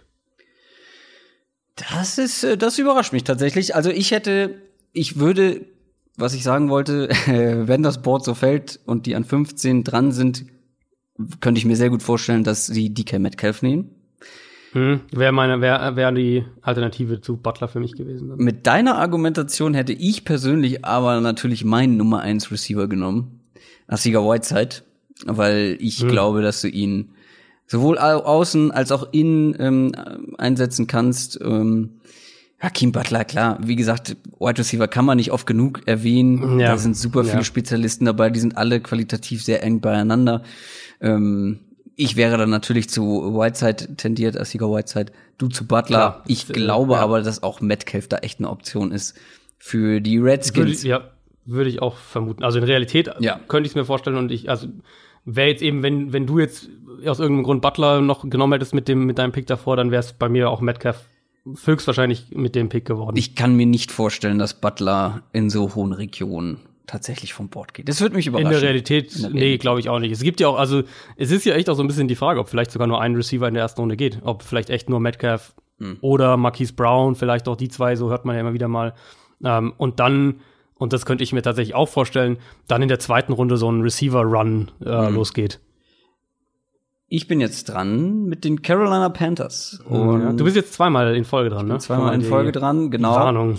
Ähm, mit den Panthers zuerst und ich habe gerade noch, als du bei den Redskins überlegt hast, war ich noch so ein bisschen am struggeln, aber jetzt Mit dem zweiten Blick ist es für mich relativ klar, zumindest welche Position ich adressieren würde, nämlich Edge Rusher. Ja. Und auch hier Cleveland Farrell, bestes Gesamtpaket, ein toller Mhm. Spieler. Aber auch hier würde ich mir, glaube ich, ein bisschen mehr Explosivität wünschen und nehme deswegen den schon eben fast gepickten Montez Sweat, der jetzt bei den Panthers landet an 16. Machst du dann natürlich unter der Prämisse, dass es eben seine, seine Medicals Natürlich. soweit sauber sind. Da gab es ja immer jetzt auch mal wieder nochmal. Die habe ich natürlich als Berichte GM mehrfach hier, checken lassen und die sind, genau, die sollen genau. jetzt auch, ähm, da gab es wohl noch mal irgendwie Gerüchte, dass sie vielleicht doch etwas besorgniserregender sein Genau, könnten. deswegen, ja. Aber ich gehe natürlich jetzt erstmal Stand heute, Stand jetzt davon aus, dass alles in Ordnung ist und ansonsten Mhm. würde ich da Cleveland Farrell nehmen. Ja, und ich glaube auch, dass, also das Argument für Sweat ist natürlich die Explosivität und die Athletik und da hat er ein höheres Upside auch. Ähm, es, es gibt ja auch Gerüchte, also mit dem Medicals, das muss man jetzt einfach abwarten, aber wenn der, angenommen, der ist gesund ähm, und, und das ist sozusagen kein Faktor, dann gibt's ja auch echt viele, die sagen, dass der äh, an dem Spot gar nicht mehr da sein wird. Wenn es im Mhm. Endeffekt so kommen sollte und, und die Panthers nehmen Farrell, dann finde ich es auch völlig okay. Ich finde hier äh, Offensive Tackle oder Offensive Line wäre für mich so ein bisschen die Alternative gewesen, aber Pass Rush ist auf jeden Fall der größte Need bei den Panthers, wenn wir jetzt einfach nur mal von, von, von Need ausgehen. Dann bin ich gleich noch mal dran, weil jetzt die Mhm. New York Giants ihren zweiten Pick haben. Mm, Da äh, bin ich, glaube ich, tatsächlich auch relativ schnell wieder bei Edge Rusher. Zur Erinnerung, wir haben Mhm. an sechs mit den Giants, habe ich an sechs Dwayne Haskins genommen, also die Quarterback-Geschichte ist durch. In der Defense, finde ich, gibt's aber noch das ein oder andere Problem zu lösen. Und da ist Edge Rush Ja. echt ganz vorne mit dabei. Und da Ja. eben Montez Sweat weggegangen ist, würde ich hier dann den schon oft angesprochenen Cleanan Farrell nehmen. Und man hätte es auch umgekehrt, glaube ich, machen können. Aber Cleveland Farrell, glaube ich, passt da ganz gut hin. Vor allem eben, weil er auch ähm, äh, so ein gutes Gesamtpaket eben ist. Sowohl gegen den Pass Mhm. als auch gegen den Run. Ähm, und für mich da am meisten Sinn macht. Cornerback hätte man vielleicht noch drauf gucken können. Da habe ich natürlich auch mein Nummer eins Cornerback noch auf dem Board. Aber der größere Need ist für mich der Edge Rush und das ist dann in dem Fall Cleveland Farrell für die Giants an Nummer 17. Ja, finde ich richtig. Also ich könnte mir auch tatsächlich vorstellen, wenn die Giants an sechs ihren Quarterback nehmen oder eben mit dem ersten Pick, wo auch immer der am Ende sein wird, dass danach der Draft bei denen massiv defensiv geprägt ist. Ja. Die haben ja sehr viele Picks. Die haben ja, ich glaube, sie haben mit den, mit den Patriots zusammen die meisten, zwölf, Picks ja. insgesamt, glaube ich. Ähm, und also wir haben es ja vorhin gesagt, eigentlich die Offensive, die Situation in der Offense ist eigentlich gut, wenn wir jetzt, wenn du dann deinen Quarterback dann hast. Ähm, da kannst du dann irgendwann vielleicht noch einen gucken, ob du einen Outside Receiver kriegst, der, der irgendwie ein bisschen vertikale ähm, Gefahr auch ausstrahlt. Aber ansonsten musst du ja in die Defense gehen, weil da gibt's ja an sich, also Edge, Defensive Tackle, Linebacker, Cornerback, eigentlich kannst du da ja alles adressieren. Kommen wir zu Pick Nummer 18, die Minnesota Vikings. Du bist an der Reihe und ich bin mir ziemlich sicher zu wissen, wen du nimmst. Also mein, mein Wunschpick hast du mir ja weggeschnappt mit Garrett Bradbury. Das, ich finde, das ist, passt einfach wie Faust aufs Auge. Und ich würde auch eigentlich gerne in die Interior Offensive Line gehen. So wie das Board jetzt gefallen ist, ist mein Nummer 9 Spieler insgesamt noch da und mein Nummer 2 Offensive Tackle. Und da gucke ich, wie ich die Offensive Line umschieben kann und ob ich da wenig davon Tackle nach innen stellen kann und nehme Andre Dillard, den Offensive Tackle für die Minnesota Vikings und äh, bin mir sehr sicher, dass wie auch immer das im Ende aussieht, wer da vielleicht nach innen rückt oder was man da noch sonst mit irgendwelchen äh, Free Agents oder später im Draft mit Guard Center machen kann, bin ich mir sehr sicher, dass schon jetzt meine Offensive Line deutlich besser sein wird, als sie es letztes Jahr war. Ich hätte gedacht, du nimmst einen anderen O-Liner, den du, glaube ich, auch Cody Ford, Genau, den du auch sehr magst. Ja, ja, ich also Cody Ford, ich mag ihn auch und ich bei ihm ist halt das das äh, so wäre so das wahrscheinlich der Fit in dem Sinne besser, dass er ähm, in der NFL vermutlich Guard spielen wird und nicht Tackle. Das heißt, du hättest ihn direkt nach innen schieben können. Ähm, ist wieder so ein bisschen auch eine Scheme-Frage vielleicht. Der wird für, ich glaube, dass der in einem Power-Scheme besser aufgehoben sein wird und eben nicht in einem Scheme, was von ihm verlangt, die ganze Zeit so agil und sich viel zu bewegen, wie es in Minnesota der Fall sein wird. Bei Dillard ist natürlich das Run-Blocking das Thema und das wird in Minnesota dann ähm, äh, natürlich auch eine Rolle spielen, auch äh, jetzt in, in der nächsten Saison. Da wird er auf jeden Fall auch an sich arbeiten müssen. Aber, und da, wer den Podcast regelmäßig hört, der kennt meine Meinung ja dazu, du gewinnst halt in der NFL heute übers Passspiel. Und die Vikings haben gerade viel, viel, viel Geld in äh, Cousins, Stefan Dix und Adam Thielen gesteckt. Und ich glaube, es ist halt auch an der Zeit, jetzt sich um Elite Pass Protector zu kümmern. Und ich, in meinen Augen kann Andre Dillard genau das eben werden. Wenn das nicht schon ist. Im College war es ja schon. Tennessee Titans sind dran. An Nummer 19. Ich bin dran. Und hier habe ich wirklich einen bunten Strauß an Möglichkeiten. Ich finde, die Titans, das ist tatsächlich so ein bisschen, das, das kann in ganz viele Richtungen gehen. Das kann, also Edge Rusher bin ich jetzt erstmal, was Qualität mm. angeht, durch mit ja, meinen Spielern. Die fünf sind halt, die fünf sind weg, ne? Bosa, Josh Allen, Sweat, äh, Brian Burns und Cleveland Farrell. Das genau, und danach gibt's für mich einen kleinen Drop-Off. Ja. Interior Defensive Line habe ich noch zwei interessante Spieler auf dem Zettel. Mhm. O-Line könnte man ähm, hier vielleicht auch den eben genannten Cody Ford mit ins Spiel bringen. Noah Fant, der Tight End, ist noch da, auch interessant. Aber bei den Titans bin ich mir, auch wenn es ein kleiner Reach ist, vielleicht, ich möchte unbedingt Marquise Brown bei den Titans sehen, weil das, was wir die ganze Saison über gesagt haben, es fehlt ja. an Explosivität im Receiving Core. Du brauchst eine Unterstützung ähm, für Corey Davis und Marquise Brown, wie ihr wisst, ist bei mir ziemlich weit oben, ist mal Nummer zwei. Wide Receiver ist unfassbar explosiv, unfassbar schnell. Er ist keiner, der ein richtig klassischer Nummer eins Receiver ähm, jetzt direkt ist, ähm, aber sie haben Corey mhm. Davis eben als diesen, diesen physischen, großen Receiver und du brauchst eben da ein Pendant zu. Du brauchst da vielleicht auch den nötigen Field Stretcher und wenn Marquise Brown was, was ist, dann eben das und er ist auch nicht nur der Field Stretcher, er ist eben auch mehr als das. Er hat gutes Route Running. Du kannst ihn underneath anspielen und er kann after the catch durch seine Geschwindigkeit noch einiges rausholen ähm, und er ist auf jeden Fall diese Explosivität, Explosivität ähm, die der Offense fehlt und ja. ähm, wie gesagt, da ist ein bunter Strauß an Möglichkeiten da, aber ich möchte unbedingt als GM der Titans, und ich entscheide das ja nun mal, äh, Marquise Brown bei den Titans sehen. Ist, glaube ich, sogar der Spieler, den ich Ihnen in meinem letzten Mock dann, in meinem finalen Mock-Draft gegeben habe, mhm. wenn ich mich nicht komplett irre gerade.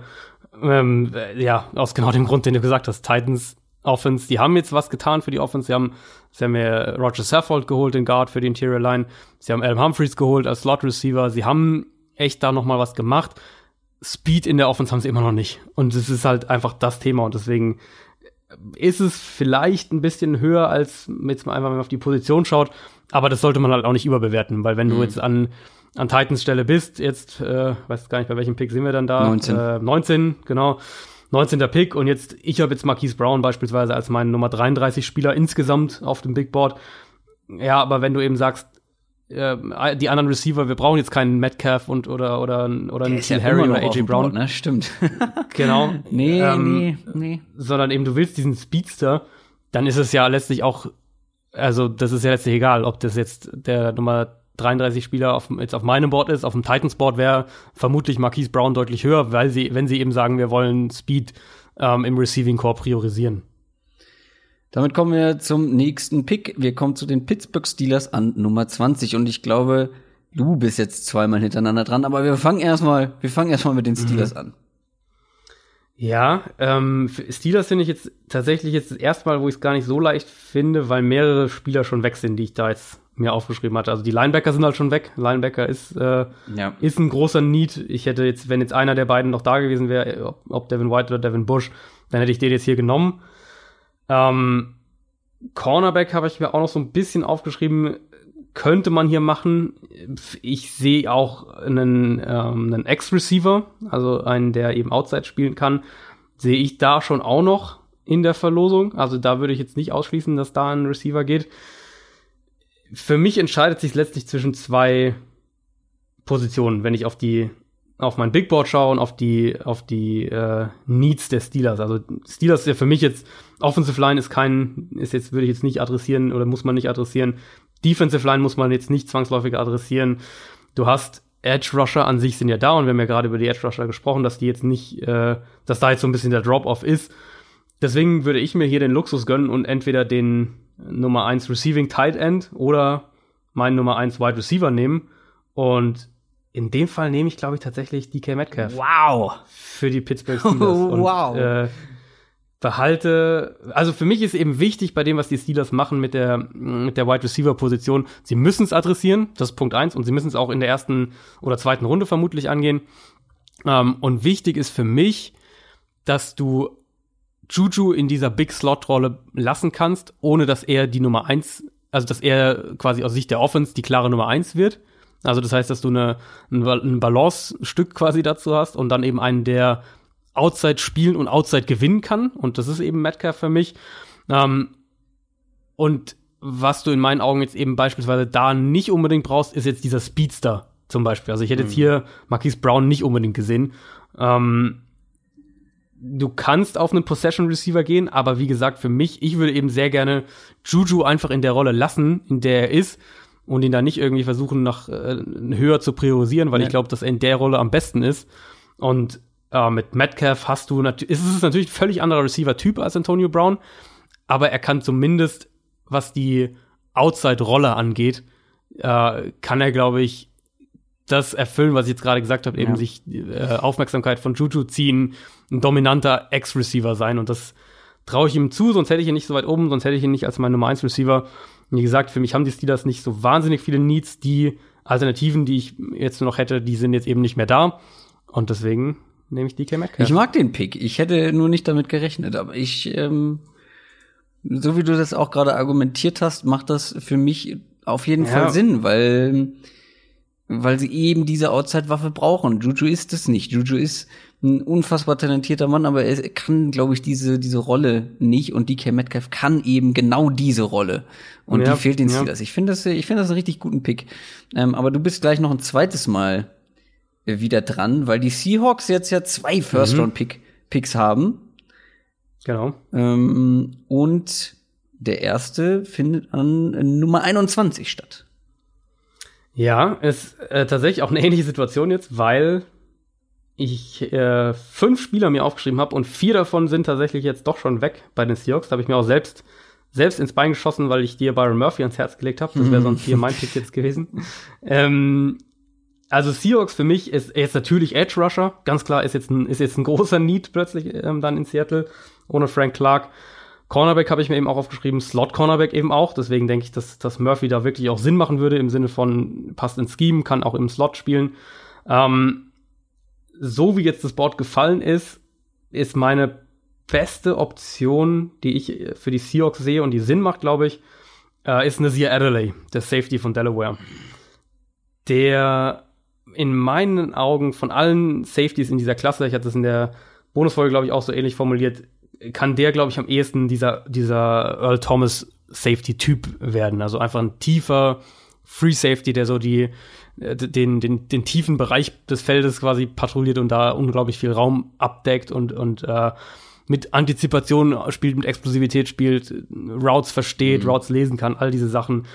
Ich hätte hier gerne einen Cornerback genommen. Ich finde, dass, dass ähm, Baker und Greedy Williams könnten schon auch passen. Greedy Williams gerade so, wenn die, wenn die Seahawks mehr Man-Coverage spielen wollen. Aber wenn du sagst, du, du, du hast wieder diesen dominanten Free Safety, dann macht es ja deine Cornerbacks auch besser. Oder es macht ihnen die Arbeit zumindest leichter. Ähm, und mir gefällt die, die Mischung aus, ähm, aus Need, den die Seahawks da meiner Meinung nach schon haben, was es für Auswirkungen auf den Rest der Defense, auf, also auf die, die, die, den Rest der Secondary vor allem hätte. Ähm, und deswegen für mich dann geht hier der erste Safety dann runter. Und ich bin wieder dran an Nummer 22 mit den Baltimore Ravens. Da grübel ich jetzt schon mhm. seit, seit deinem Steelers-Pick drauf rum, weil, ähm, weil ich jetzt zwei Picks Zeit hatte und immer noch nicht zu einer richtig finalen Entscheidung gekommen bin. Also die Ravens brauchen in meinen Augen Unterstützung ähm, für Lama Jackson. Sei es ja. im Receiving Core oder aber auch Interior O-Line vielleicht, ähm, mhm. wo ich halt einen habe, der jetzt echt tiefer gefallen ist, als ich das so gedacht hätte. Allerdings brauchst du auch Pass Rush, vor allem über die Außen. Ja. Aber wie gesagt, Aber die sind halt alle ja. schon weg. Linebacker sind auch alle schon weg, Mhm. die ich da an der Stelle draften würde. Deswegen kommen für mich nur zwei Positionsgruppen in Frage. O-Line oder Wide Receiver. Ich glaube, ich muss mit, mit der O-Line gehen, weil ich eben auch vermute, du bekommst einen guten Wide Receiver noch in Runde zwei, Zumindest einen passablen. Und zwei der besten sind jetzt schon weg. Natürlich liebäugel ich damit JJ Arcega Whiteside an der Stelle. Glaube ich, würde auch ganz gut zu Lamar Jackson passen. Eben einer der Contested Catches kaum, wie kaum ein anderer beherrscht. Und Lamar Jackson Accuracy ist eben eine Sache für sich. Aber wenn es einer ausbaden kann, vor allem dann auch in der Red Zone, Stichwort Boxing Catches, dann ist es Arcega Whiteside. Aber Cody Ford, Ganz kurz, ich werfe noch eine ganz kurz in den Raum, bevor du zu deiner Entscheidung kommst. Die Ravens haben keinen Zweitrunden-Pick, ne? das ist schlecht. Picken erst wieder an 86. Das ist ein Mitte- sehr, sehr guter Ende Hinweis. Runde. Also vielleicht nur, dass du es mal auf, dem- nur, dass du es mal gehört hast. Also ich finde hier Cody Ford an sich nicht schlecht, aber nur, dass du es mal gehört hast. nee, guter Hinweis, hatte ich nicht auf dem Schirm gerade. ähm, das ist ein sehr, sehr guter Hinweis.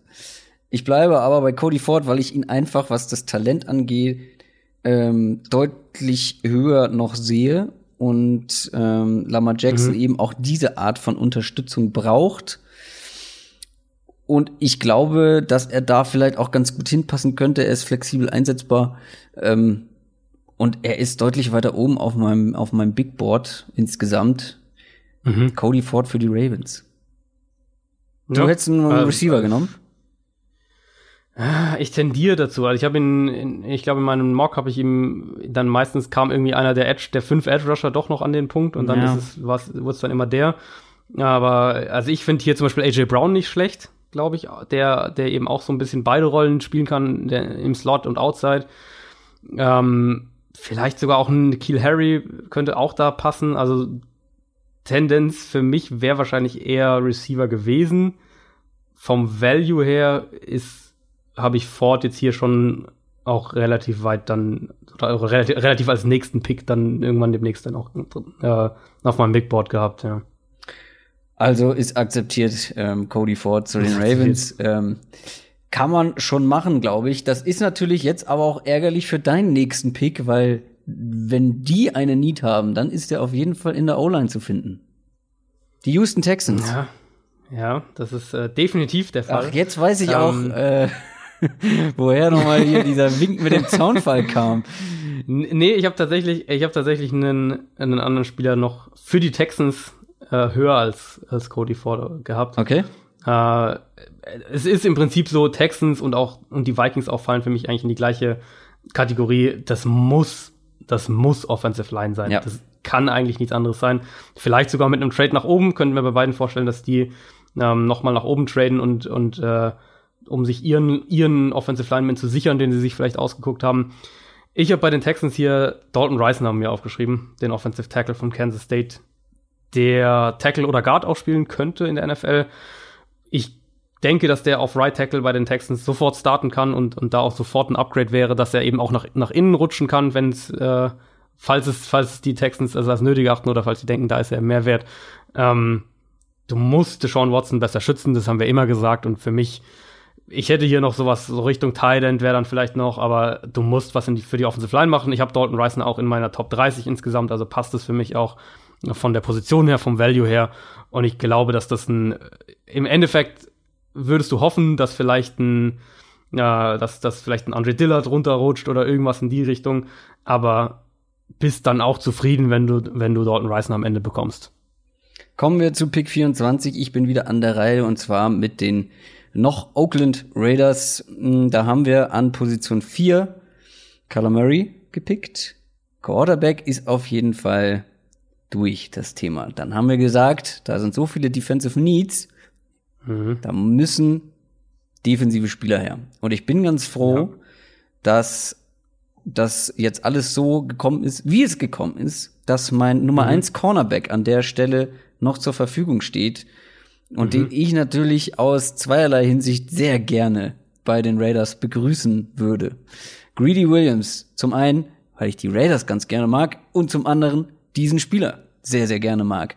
Und das Ganze mhm. auch noch ein Need ist aus meiner Sicht. Und Greedy Williams passt da, finde ich, optimal. Ich hätte ihn auch schon theoretisch viel höher gedraftet. Ähm, ist jetzt nicht dazu gekommen, deswegen bin ich sehr, sehr froh, dass er an 24 noch da ist. Greedy Williams zu den Raiders. Woo! Nee, kann man, äh, glaube ich, nicht, nicht groß kritisieren. Und, ich, und ich habe das strategisch natürlich auch gemacht, weil du jetzt mit den Philadelphia Eagles dran bist, die ja durchaus auch Cornerback im Auge haben könnten. Ja, weil die Eagles sind jetzt mein erstes Team, wo die sechs Spieler, die ich mir mal so als könnte da sein rausgeschrieben hatte, alle weg sind. Also ich habe äh, äh, Safety, Tackle, Offensive Tackle und, und Linebacker so als die Top Needs. Weiß nicht, ob sie den Linebacker wirklich in der ersten Runde machen. Das ist nicht unbedingt die Eagles äh, Vorgehensweise, aber ich könnte mir vorstellen, dass sie Richtung Safety gehen, dass sie Richtung Offensive Tackle eben gehen wollen, um die, da auch eine, eine ähm, äh, eine Nachfolge zu haben und, und vielleicht auch jemand, der schon dieses Jahr irgendwie einspringen kann.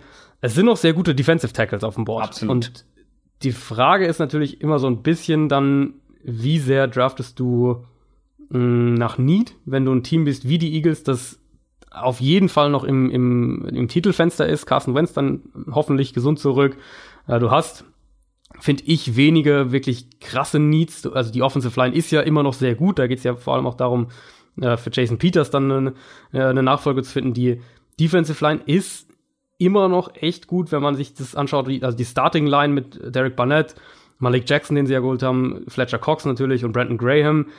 Auch auf den Edge-Positionen finde ich sehr gut besetzt dann, auch dahin, also eben auch dahinter. Sie haben ja Vinnie Curry zurückgeholt, sie haben äh, Josh Sweat, den sie letztes Jahr gedraftet haben, Chris Long natürlich auch noch da. Also da ist auch die Rotation gegeben. Aber was sie ja ähm, was sie ja nicht mehr haben, ist diese, den, diesen Luxus Michael Bennett zu haben, den sie eben nach innen auch dann schieben können. Mhm. Klar, Malik Jackson ist ein, ist ein guter Defensive Tackle, aber für mich oder was ich gerne da noch mehr sehen würde, vor allem wenn wir eben bedenken, wie die Eagles spielen, die ja sehr, sehr über den Foreman Rush kommen und, und da auch wirklich Wert drauf legen, dass sie mit den vier Spielern zum Quarterback kommen. Das heißt, du brauchst da auch eine hohe Rotation. Ich könnte mir trotz durchaus vorstellen, dass sie wenn das Board so fällt, sagen wir, wir haben keinen jetzt krassen Need, der unbedingt abgedeckt werden muss. Ähm, und die Qualität in der Defensive Line auf Defensive Tackle ist immer noch da auf dem Board, bei den Spielern, die noch da sind. Und da können wir einen holen, der in Jahr 1 so ein bisschen in eine Rotationsrolle reinrutscht und dann in Jahr 2 äh, als, als Starter neben Fletcher Cox übernimmt oder wie auch immer, was auch immer genau da passiert. Ähm, und deswegen gebe ich ihnen Jerry Tillery, den Defensive Lineman von Notre Dame. Den wir, glaube ich, ein bisschen höher haben als einige andere. Den habe ich gar nicht so oft in Runde 1 gesehen in vielen. Ja, oft so am, ganz am Ende. Ja, ganz am Ende vielleicht dann noch, ja. Aber ähm, spannender Pick auf jeden Fall für die Eagles. Komme ich jetzt zweimal hintereinander? Äh, das könnte so sein. Warte. Ja. Mit den mit den Colts und dann die Raiders ja schon wieder, genau. Genau, und ich bin sehr froh über deinen Eagles-Pick, aber dazu kommen wir gleich. Wir kommen erstmal zu den Colts, die an Nummer 26 dran sind und mhm. mich jetzt auch so ein bisschen überraschen und ich natürlich wieder mal, ihr seid live dabei, wie in meinem Kopf ähm, es arbeitet und äh, es raucht aus es den Ohren. raucht aus den Ohren.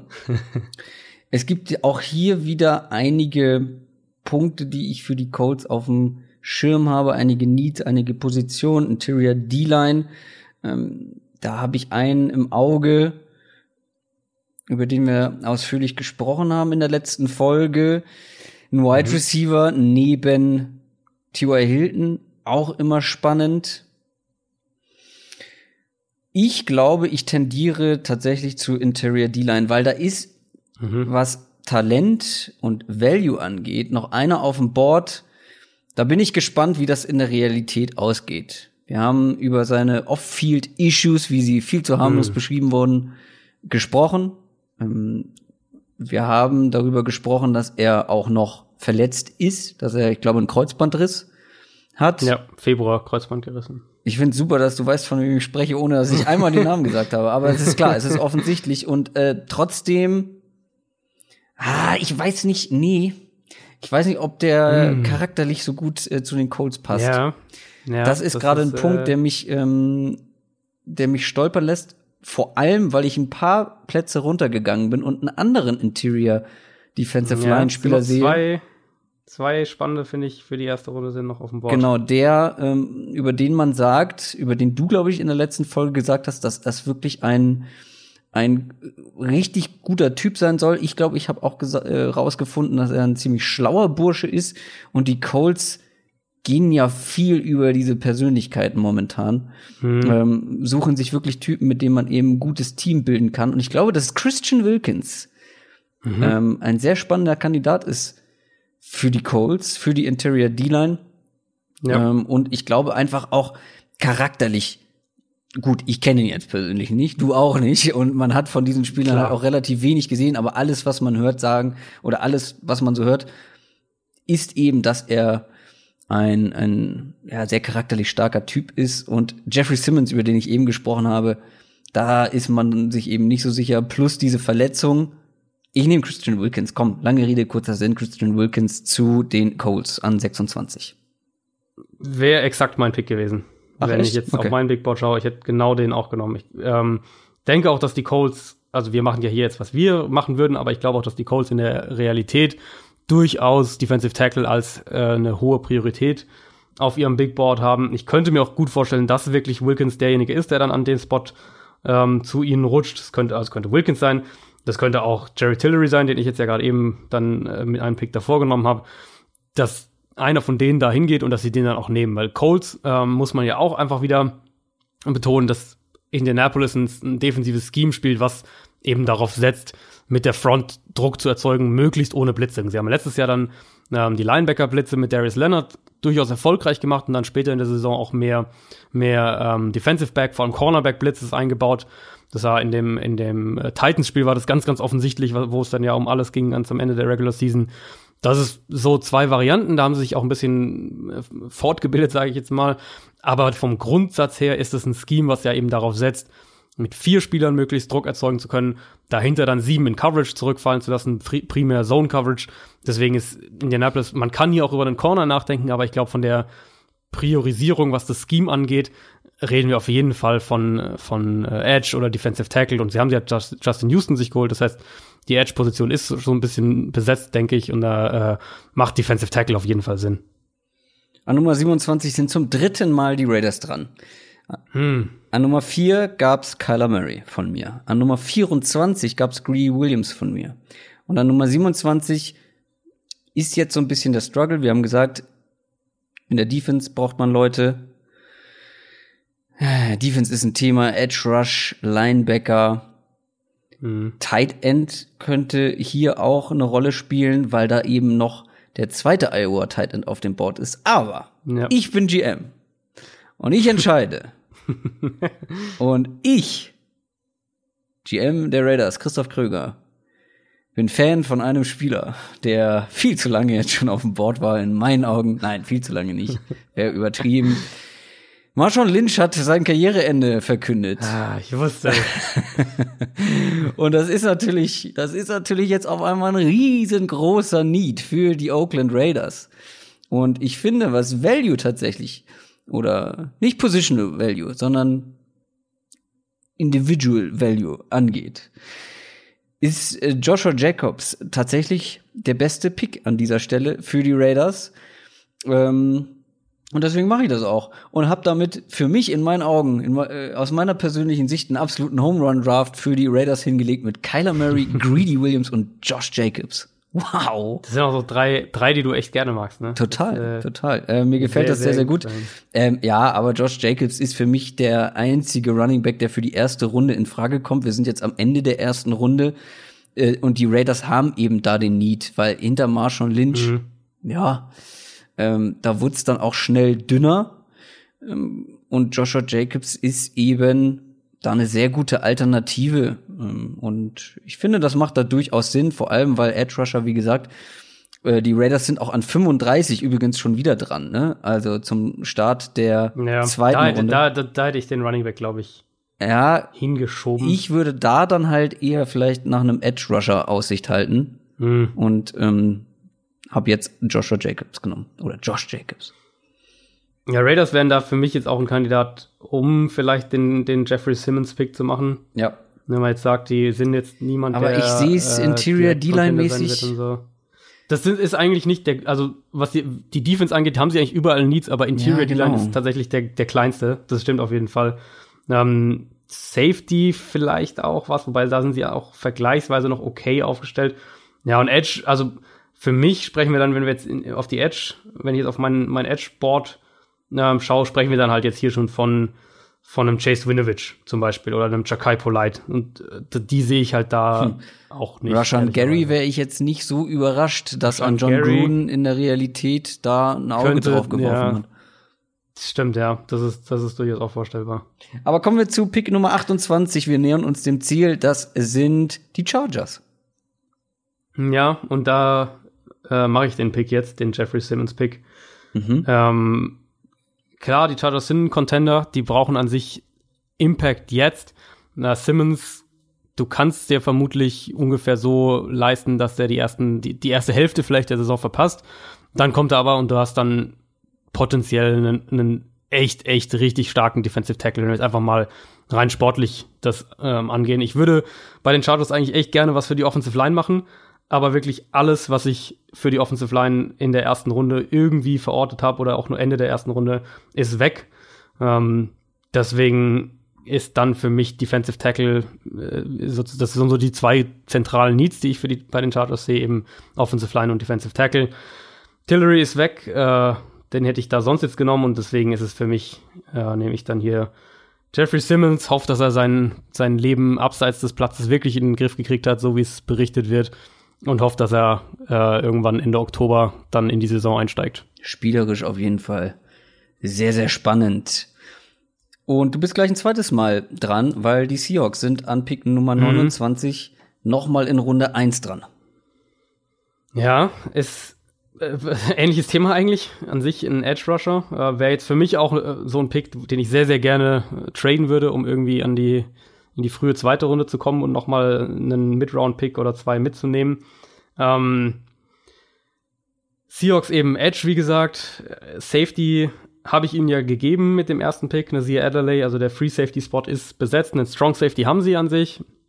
Ähm, wenn ich auf mein Board schaue und wenn ich auf die Needs der Seahawks schaue, dann ist hier ein Spieler, der vielleicht nicht hundertprozentig in ihr Scheme reinpasst, aber ich glaube zumindest ausreichend passt. Und die Seahawks haben ja ihr Scheme auch immer wieder defensiv ein bisschen umgestellt in den letzten Jahren, haben mal mehr Man gespielt, dann wieder mehr Zone, sind da ein bisschen hin und her geswitcht. Und äh, für mich der Corner, der glaube ich am ehesten switchen kann dieses Jahr im Draft, ist DeAndre Baker. Ähm, der ist noch da. Seahawks, ich sehe den Cornerback 1 Spot schon so ein bisschen mit Griffin als ein, als ein, ähm, also mit Shaquille Griffin als wackelig zumindest, weil der letztes Jahr nicht gut war. Und der Cornerback 2 Spot ist für mich eigentlich mehr oder weniger offen für, für Competition. Also da sehe ich niemanden, der mich in irgendeiner Art und Weise daran hindert, einen Cornerback zu draften, eher im Gegenteil. Und deswegen nehme ich DeAndre Baker für die Seahawks, der nicht hundertprozentig der Scheme-Fit ist, wie gesagt, aber trotzdem, glaube ich, eine sofortige Verstärkung darstellt und du hast eine, eine Secondary dann auf einen Schlag jetzt mit den zwei Erstrunden-Picks und, und ist ja auch sowas, was wir in den letzten Wochen immer wieder mal thematisiert haben, ähm, dass Coverage immer wichtiger wird, auch im Vergleich mit, äh, mit Pass Rush, also das Coverage scheinbar eine größere Rolle spielt, wenn es darum geht, wie eine Defense eine Offense stoppen kann in der heutigen NFL. Seahawks haben da Probleme in der Secondary. In meinem, mit mir als GM bekommen sie jetzt quasi den, in meinen Augen, klar besten Cover Safety, Deep Cover Safety in dieser, in dieser Draftklasse und den besten All-Around Cornerback und damit kann ich, glaube ich, sehr gut leben. Ui, jetzt wird's noch mal schwer. Die Packers waren beim ersten Mal schon nicht so super einfach. Und jetzt sind sie an 30 noch mal dran. Ich bin so ein bisschen hin und her gerissen. Vor allem zwischen zwei Positionen anhand des Boards, was jetzt noch so übrig ist. Und zwar mhm. ist das Safety und Tight End tatsächlich. Mhm. Ähm, da schwank ich so ein bisschen hin und her, weil mein Nummer Tight zwei wäre ja noch einer da. Genau, mhm. weil bei den Tight Ends ist noch die Nummer zwei und ein sehr sehr mhm. interessanter Kandidat ähm, mit auf dem Board. Aber Safety gibt's auch noch einen, den ich so ein bisschen ins Auge gefasst habe. Ich bleib aber bei Tight End. Ähm, ich will es nicht zu sehr in die Länge ziehen. Noah Fant hätte schon deutlich ja. früher gehen können, glaube ich, was das Potenzial und was das Talent angeht. Vermutlich der beste Receiving Tight End der ganzen Klasse. Ich glaube, Aaron Rodgers kann so jemanden gut gebrauchen. Ähm, Jimmy Graham wirkt jetzt nicht so, da hat letztes Jahr nicht so gewirkt, gut war auch angeschlagen, nee. aber wirkt jetzt nicht so, als könnte er noch mal so eine richtig explosive Waffe ähm, ja, nee. als Receiver werden. Klar, in der in der Red Zone immer noch ein Kandidat, aber Noah Fant bringt da eine ganz andere Qualität und vor allem Explosivität, ein ganz anderes Route Running mhm. noch mal mit. Ich glaube, das kann sehr sehr spannend werden, den zusammen mit Aaron Rodgers bei den Packers. Noah Fant geht nach Green Bay. Ja, ist, ist auch was, was ich in einem Mock zumindest hatte. Ich glaube, in meinem Finalen dann nicht mehr am Ende, aber zumindest in einem Mock, glaube ich, mal drin, oder sogar in meinem Finalen auch drin hatte.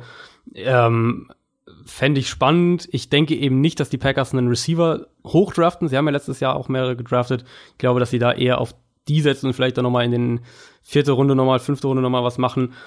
Aber so ein dynamischer Receiving Tight und Jimmy Graham ist halt, wie du gesagt hast, ein Red Zone Target, ja. Aber er ist halt nicht mehr dieser dynamische Playmaker, der nee.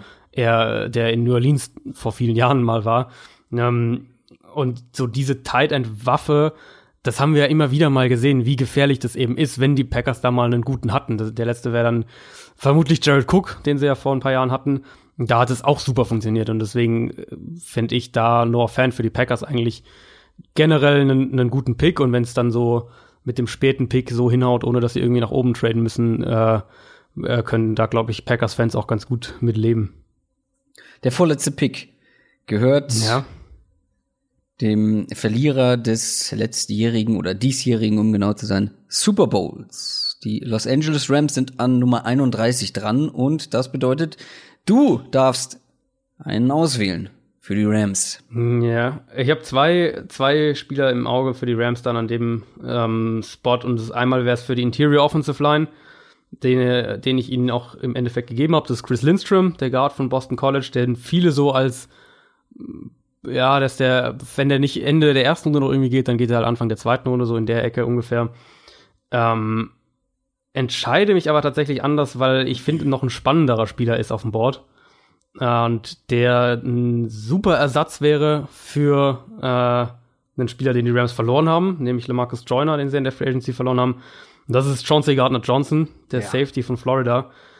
Super Allzweck-Safety. Mhm. Ähm, erinnert mich so ein bisschen an eine, an eine Light-Version von Dervin James. Bisschen was von Tyron Matthew, so in die Ecke kann man ihn am ehesten einordnen. Und der, äh, sie haben ja Eric Weddle geholt. Weddle ist für mich halt eher, ist jetzt, für, würde ich eher ein bisschen tiefer noch einsetzen im, äh, in der Defense.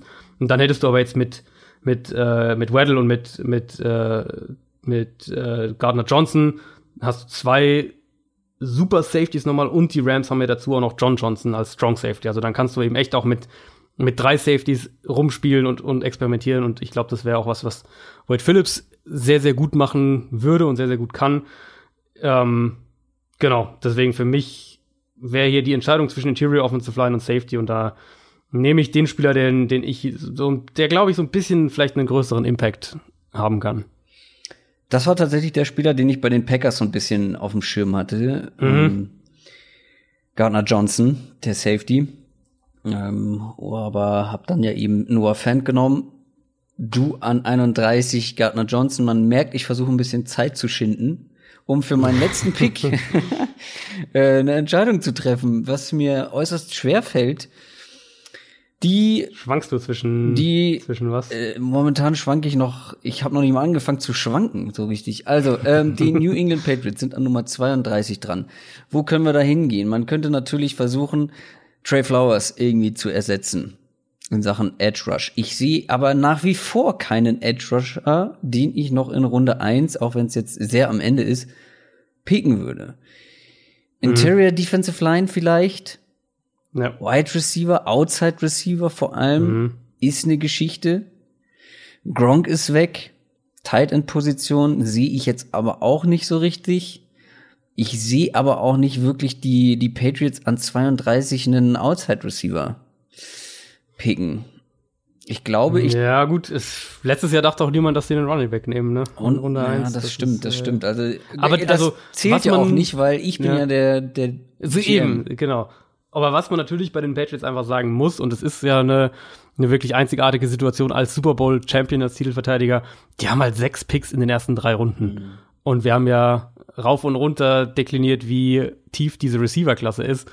Deswegen gehe ich da an sich schon auch mit deinem Gefühl mit, dass ähm, du musst halt hier keinen Receiver nehmen. Also natürlich gibt's, es gibt hier super Receiver, keine Frage. Es gibt AJ Brown, es gibt einen Keel Harry, es gibt einen, es gibt das Sega Whiteside immer noch, Debo Samuel. Du hast echt auch die Auswahl zwischen Receiver-Typen. Ähm, aber die werden halt in der zweiten Runde, wenn die dran sind, immer noch eine gute Auswahl an Receiver-Typen haben. Ich glaube, ich tendiere tatsächlich zu Interior D-Line. Mhm. Uiuiui, das ist jetzt wirklich schwer. Ich war, ich wollte eigentlich nach diesem Draft sagen, ich habe ein richtig gutes Gefühl. Es gibt keine Picks, wo ich wirklich super, super unsicher war oder, oder danach kein gutes Gefühl hatte. Jetzt, Jetzt komme ich so ein bisschen ins Struggle.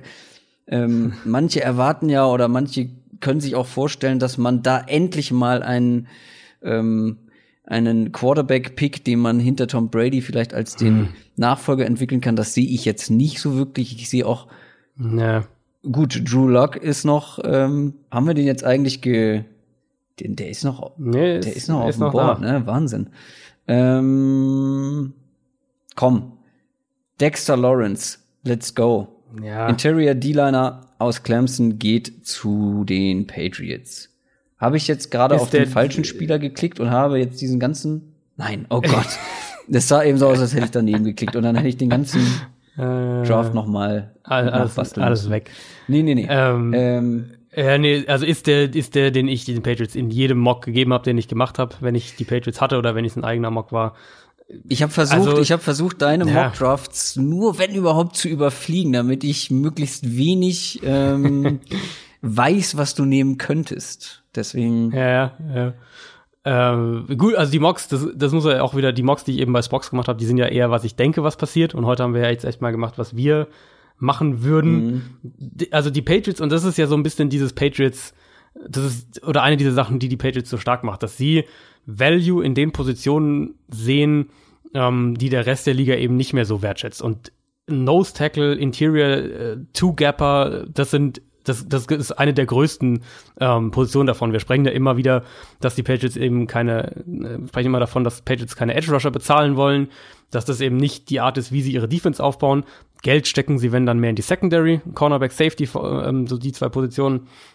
Und was sie aber immer wieder haben, und das hatten sie ja letztes Jahr eben auch, und da haben sie jetzt äh, eben zwei Leute verloren, Malcolm Brown vor allem, ähm, sie haben immer diese extrem massiven Two-Gapping, was man so als Space Eater bezeichnet, also, also die Interior Defensive Linemen, die einfach zwei Blocker beschäftigen und die Räume frei schaffen für andere, die sich nicht wegbewegen lassen von der Line of Scrimmage. Was man eben, was für viele andere Teams äh, dann eben reine Run-Stopper Run -Stopper sind und, und ähm, nicht mehr so den Wert haben, weil du eben sowieso kaum noch in deiner Base-Defense bist. Patriots spielen einfach anders.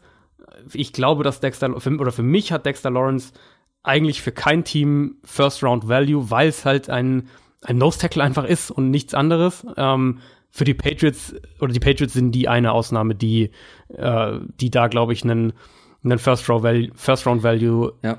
sehen und auch wo es auch sportlich und und vom Scheme her Sinn macht. Ja, das, was du gerade alles aufgezählt hattest, genau das haben wir über Dexter Lawrence in der Folge zu den Interior D-Linern ja, Ja. gesagt. Also der erste Satz, den ich mir hier aufgeschrieben habe, war, der kann richtig super Nose Tackle in der NFL werden und ist ein Monster im Run Game. Ja, genau. Kann zwei Gaps gleichzeitig kontrollieren. Das sind so die ersten, die ersten Stichworte. Das ist genau das, was du ja eben gesagt hast, was Ja. die Patriots Ja. tatsächlich auch einzusetzen wissen. Ähm, typ Damien, Damien Harrison. Ähm, Mhm, so ein bisschen in die Richtung. Ja, oder auch Malcolm Brown, den sie ja letztes Jahr Mhm. Äh, letztes Jahr hatten. Also das kann man eigentlich, da, und diese, diese Spielertypen hat New England ja, wie gesagt, eigentlich, äh, also die letzten Jahre hatten sie die fast immer und, und Ist Danny Sheldon nicht auch du- so? Danny Shelton, genau, der war letztes Jahr auch da, ist auch da rein. Da kannst du ja eigentlich bis, äh, bis Vince Wilfork quasi zurückgehen, Mhm. der natürlich so, dass, dass äh, die beste Version davon quasi ist, aber die haben ja immer wieder diese, in, diese massiven Interior Defensive Linemen, die eben bei den meisten anderen Teams weniger Snaps und, und bedeutungslosere Snaps in Anführungszeichen spielen würden. Das war ein richtig runder Mockdraft. Das hat äh, zum einen sehr viel Spaß gemacht, weil man eben das machen konnte, was man glaubt Mhm. und nicht das, was man, was man glaubt, was passieren könnte, sondern was man Ja. selber gerne machen würde. Ähm, und ich bin mit meinen Picks sehr zufrieden. Du wahrscheinlich auch, oder? Ja, doch. Also wir haben, wenn ich jetzt hier auf mein Big Board schaue, ist da auch echt so, die allermeisten Picks waren tatsächlich Top, zwei, Top 33 Spieler, die ich da hatte. Also für mich wäre jetzt eben Drew Lock beispielsweise, wäre noch einer, den ich da höher drin habe. Ähm, Dann noch ein paar Receiver, AJ Brown eben unter anderem, äh, Calvin Harmon und, und Keel Harry. Aber da ist dann für mich auch einfach eben das Thema, dass die Klasse so tief ist und dass das, denke ich, in der zweiten Runde da einen Run geben wird. Ähm, Die Andre Baker könnte noch gehen, der Cornerback aus Georgia. Nee, der ist gegangen. Ach, den hast du genommen. Verge- Hörst du mir nicht ja, zu? ja, Entschuldigung. Ähm, nee, also für, für mich gab es eigentlich, ich hätte eben, ich hätte eben Josh Jacobs wahrscheinlich nicht da genommen, aber ansonsten finde ich, äh, es gab jetzt keine, nee, es gab jetzt, es, es gab keine Reaches, so fand ich. Und das ist, äh, finde ich dann immer ein gutes Zeichen oder spricht dafür, dass wir tatsächlich das gemacht haben, was wir äh, selbst, selbst machen würden und was wir selbst anhand unserer Analyse eben und anhand äh, der Team Needs äh, selbst glauben, was Sinn macht. Wenn du schon nachtrittst, trete ich auch noch, trete ich auch noch mal nach. Für mich gab es einen Reach. An Nummer 15, So. Hakim Butler. Ist mir deutlich Jetzt. zu hoch. Aber Ja, ist ja immer die Frage, wie man Ja. die, wie man sie Ja, sieht. klar. Bei mir ist ja der die 17 auf meinem Big Board, von daher. ja, da äh, macht's auf jeden Fall Sinn. Bei mir ist er nicht mal in der ersten Runde. Ähm, Ja. Und deswegen deutlich weiter hinten. Aber klar, ähm, bei dir ist äh, Josh Jacobs nicht in der ersten Runde. genau. Aber das sind ja. halt die persönlichen Präferenzen, die man da hat äh, Genau. zu einzelnen Spielern. Bin ein bisschen enttäuscht, dass, oder auf der einen Seite enttäuscht, dass Greedy Williams bis an 24 gefallen ist zum Beispiel. ähm, aber kann damit auf jeden Fall leben, weil er bei den Raiders ist und ich bei den Raiders jetzt mein Nummer 1 Quarterback, mein Nummer 1 Cornerback und mein Nummer 1 Running Back ähm, So. bekommen habe. Ah, das ist schon schön. Gut, das soll's gewesen sein für diesen Mock Draft. Betreutes Picken. Klingt auch schön übrigens. ähm, lasst uns gerne wissen, was ihr von den einzelnen Picks so Ja, haltet, auch von eurem Lieblingsteam vor allem. Da hat man ja meistens noch mal einen ganz besonderen Fokus drauf, äh, wen man da gern hätte, ob ihr damit Mhm. zufrieden seid oder wo ihr sagt, es geht überhaupt nicht. Also was habt ihr euch da denn beigedacht? Wo ist denn überhaupt Rashan Gary? Wieso ist der nicht in der in der Top 10 oder solche Geschichten. Schreibt es uns gerne am besten über die sozialen Medien. Twitter und Instagram auf jeden Fall bevorzugt. Was gibt's sonst noch zu sagen? Morgen am Viel Spaß beim Freitag. Draft, Ja, ne? viel Spaß beim Draft. Und ähm, morgen am Freitag hören wir uns vielleicht schon auf irgendeinem Mhm. Wege wieder. Wer weiß? Wer weiß. Lasst euch überraschen. In diesem Sinne, viel, viel Spaß beim Draft. Wer ihn live guckt, vor allem, wir sind wahrscheinlich beide bei Twitter unterwegs, während der Draft läuft. Und da äh, stehen wir Frage und Antwort bereit. Nee, du musst, du musst arbeiten, ne? Ich äh, ticker's tatsächlich live. Ach, du also wer, tickerst. Ja. wer äh, meine, meine Live-Reaktion in gewisser Weise haben will, aufs Box gibt's den, äh, den ganzen Draft im, im Live-Ticker. Wer die Live-Reaktion von Adrian Franke haben will, wenn die Cardinals doch Kyler Murray an eins nehmen, Dann mache ich Twitter aus übrigens. wenn Devin White an Nummer vier zu den Raiders geht. Ach, toll. Dann machst du Twitter aus? okay, ich bin Also gespannt. zumindest, zumindest mache ich dann meine, meine Mentions aus. das glaube ich. Das glaube ich. äh, in diesem Sinne, wir hören uns vielleicht nicht erst nächste Woche wieder, sondern schon ganz bald. Macht's gut. Ciao. Ciao, ciao.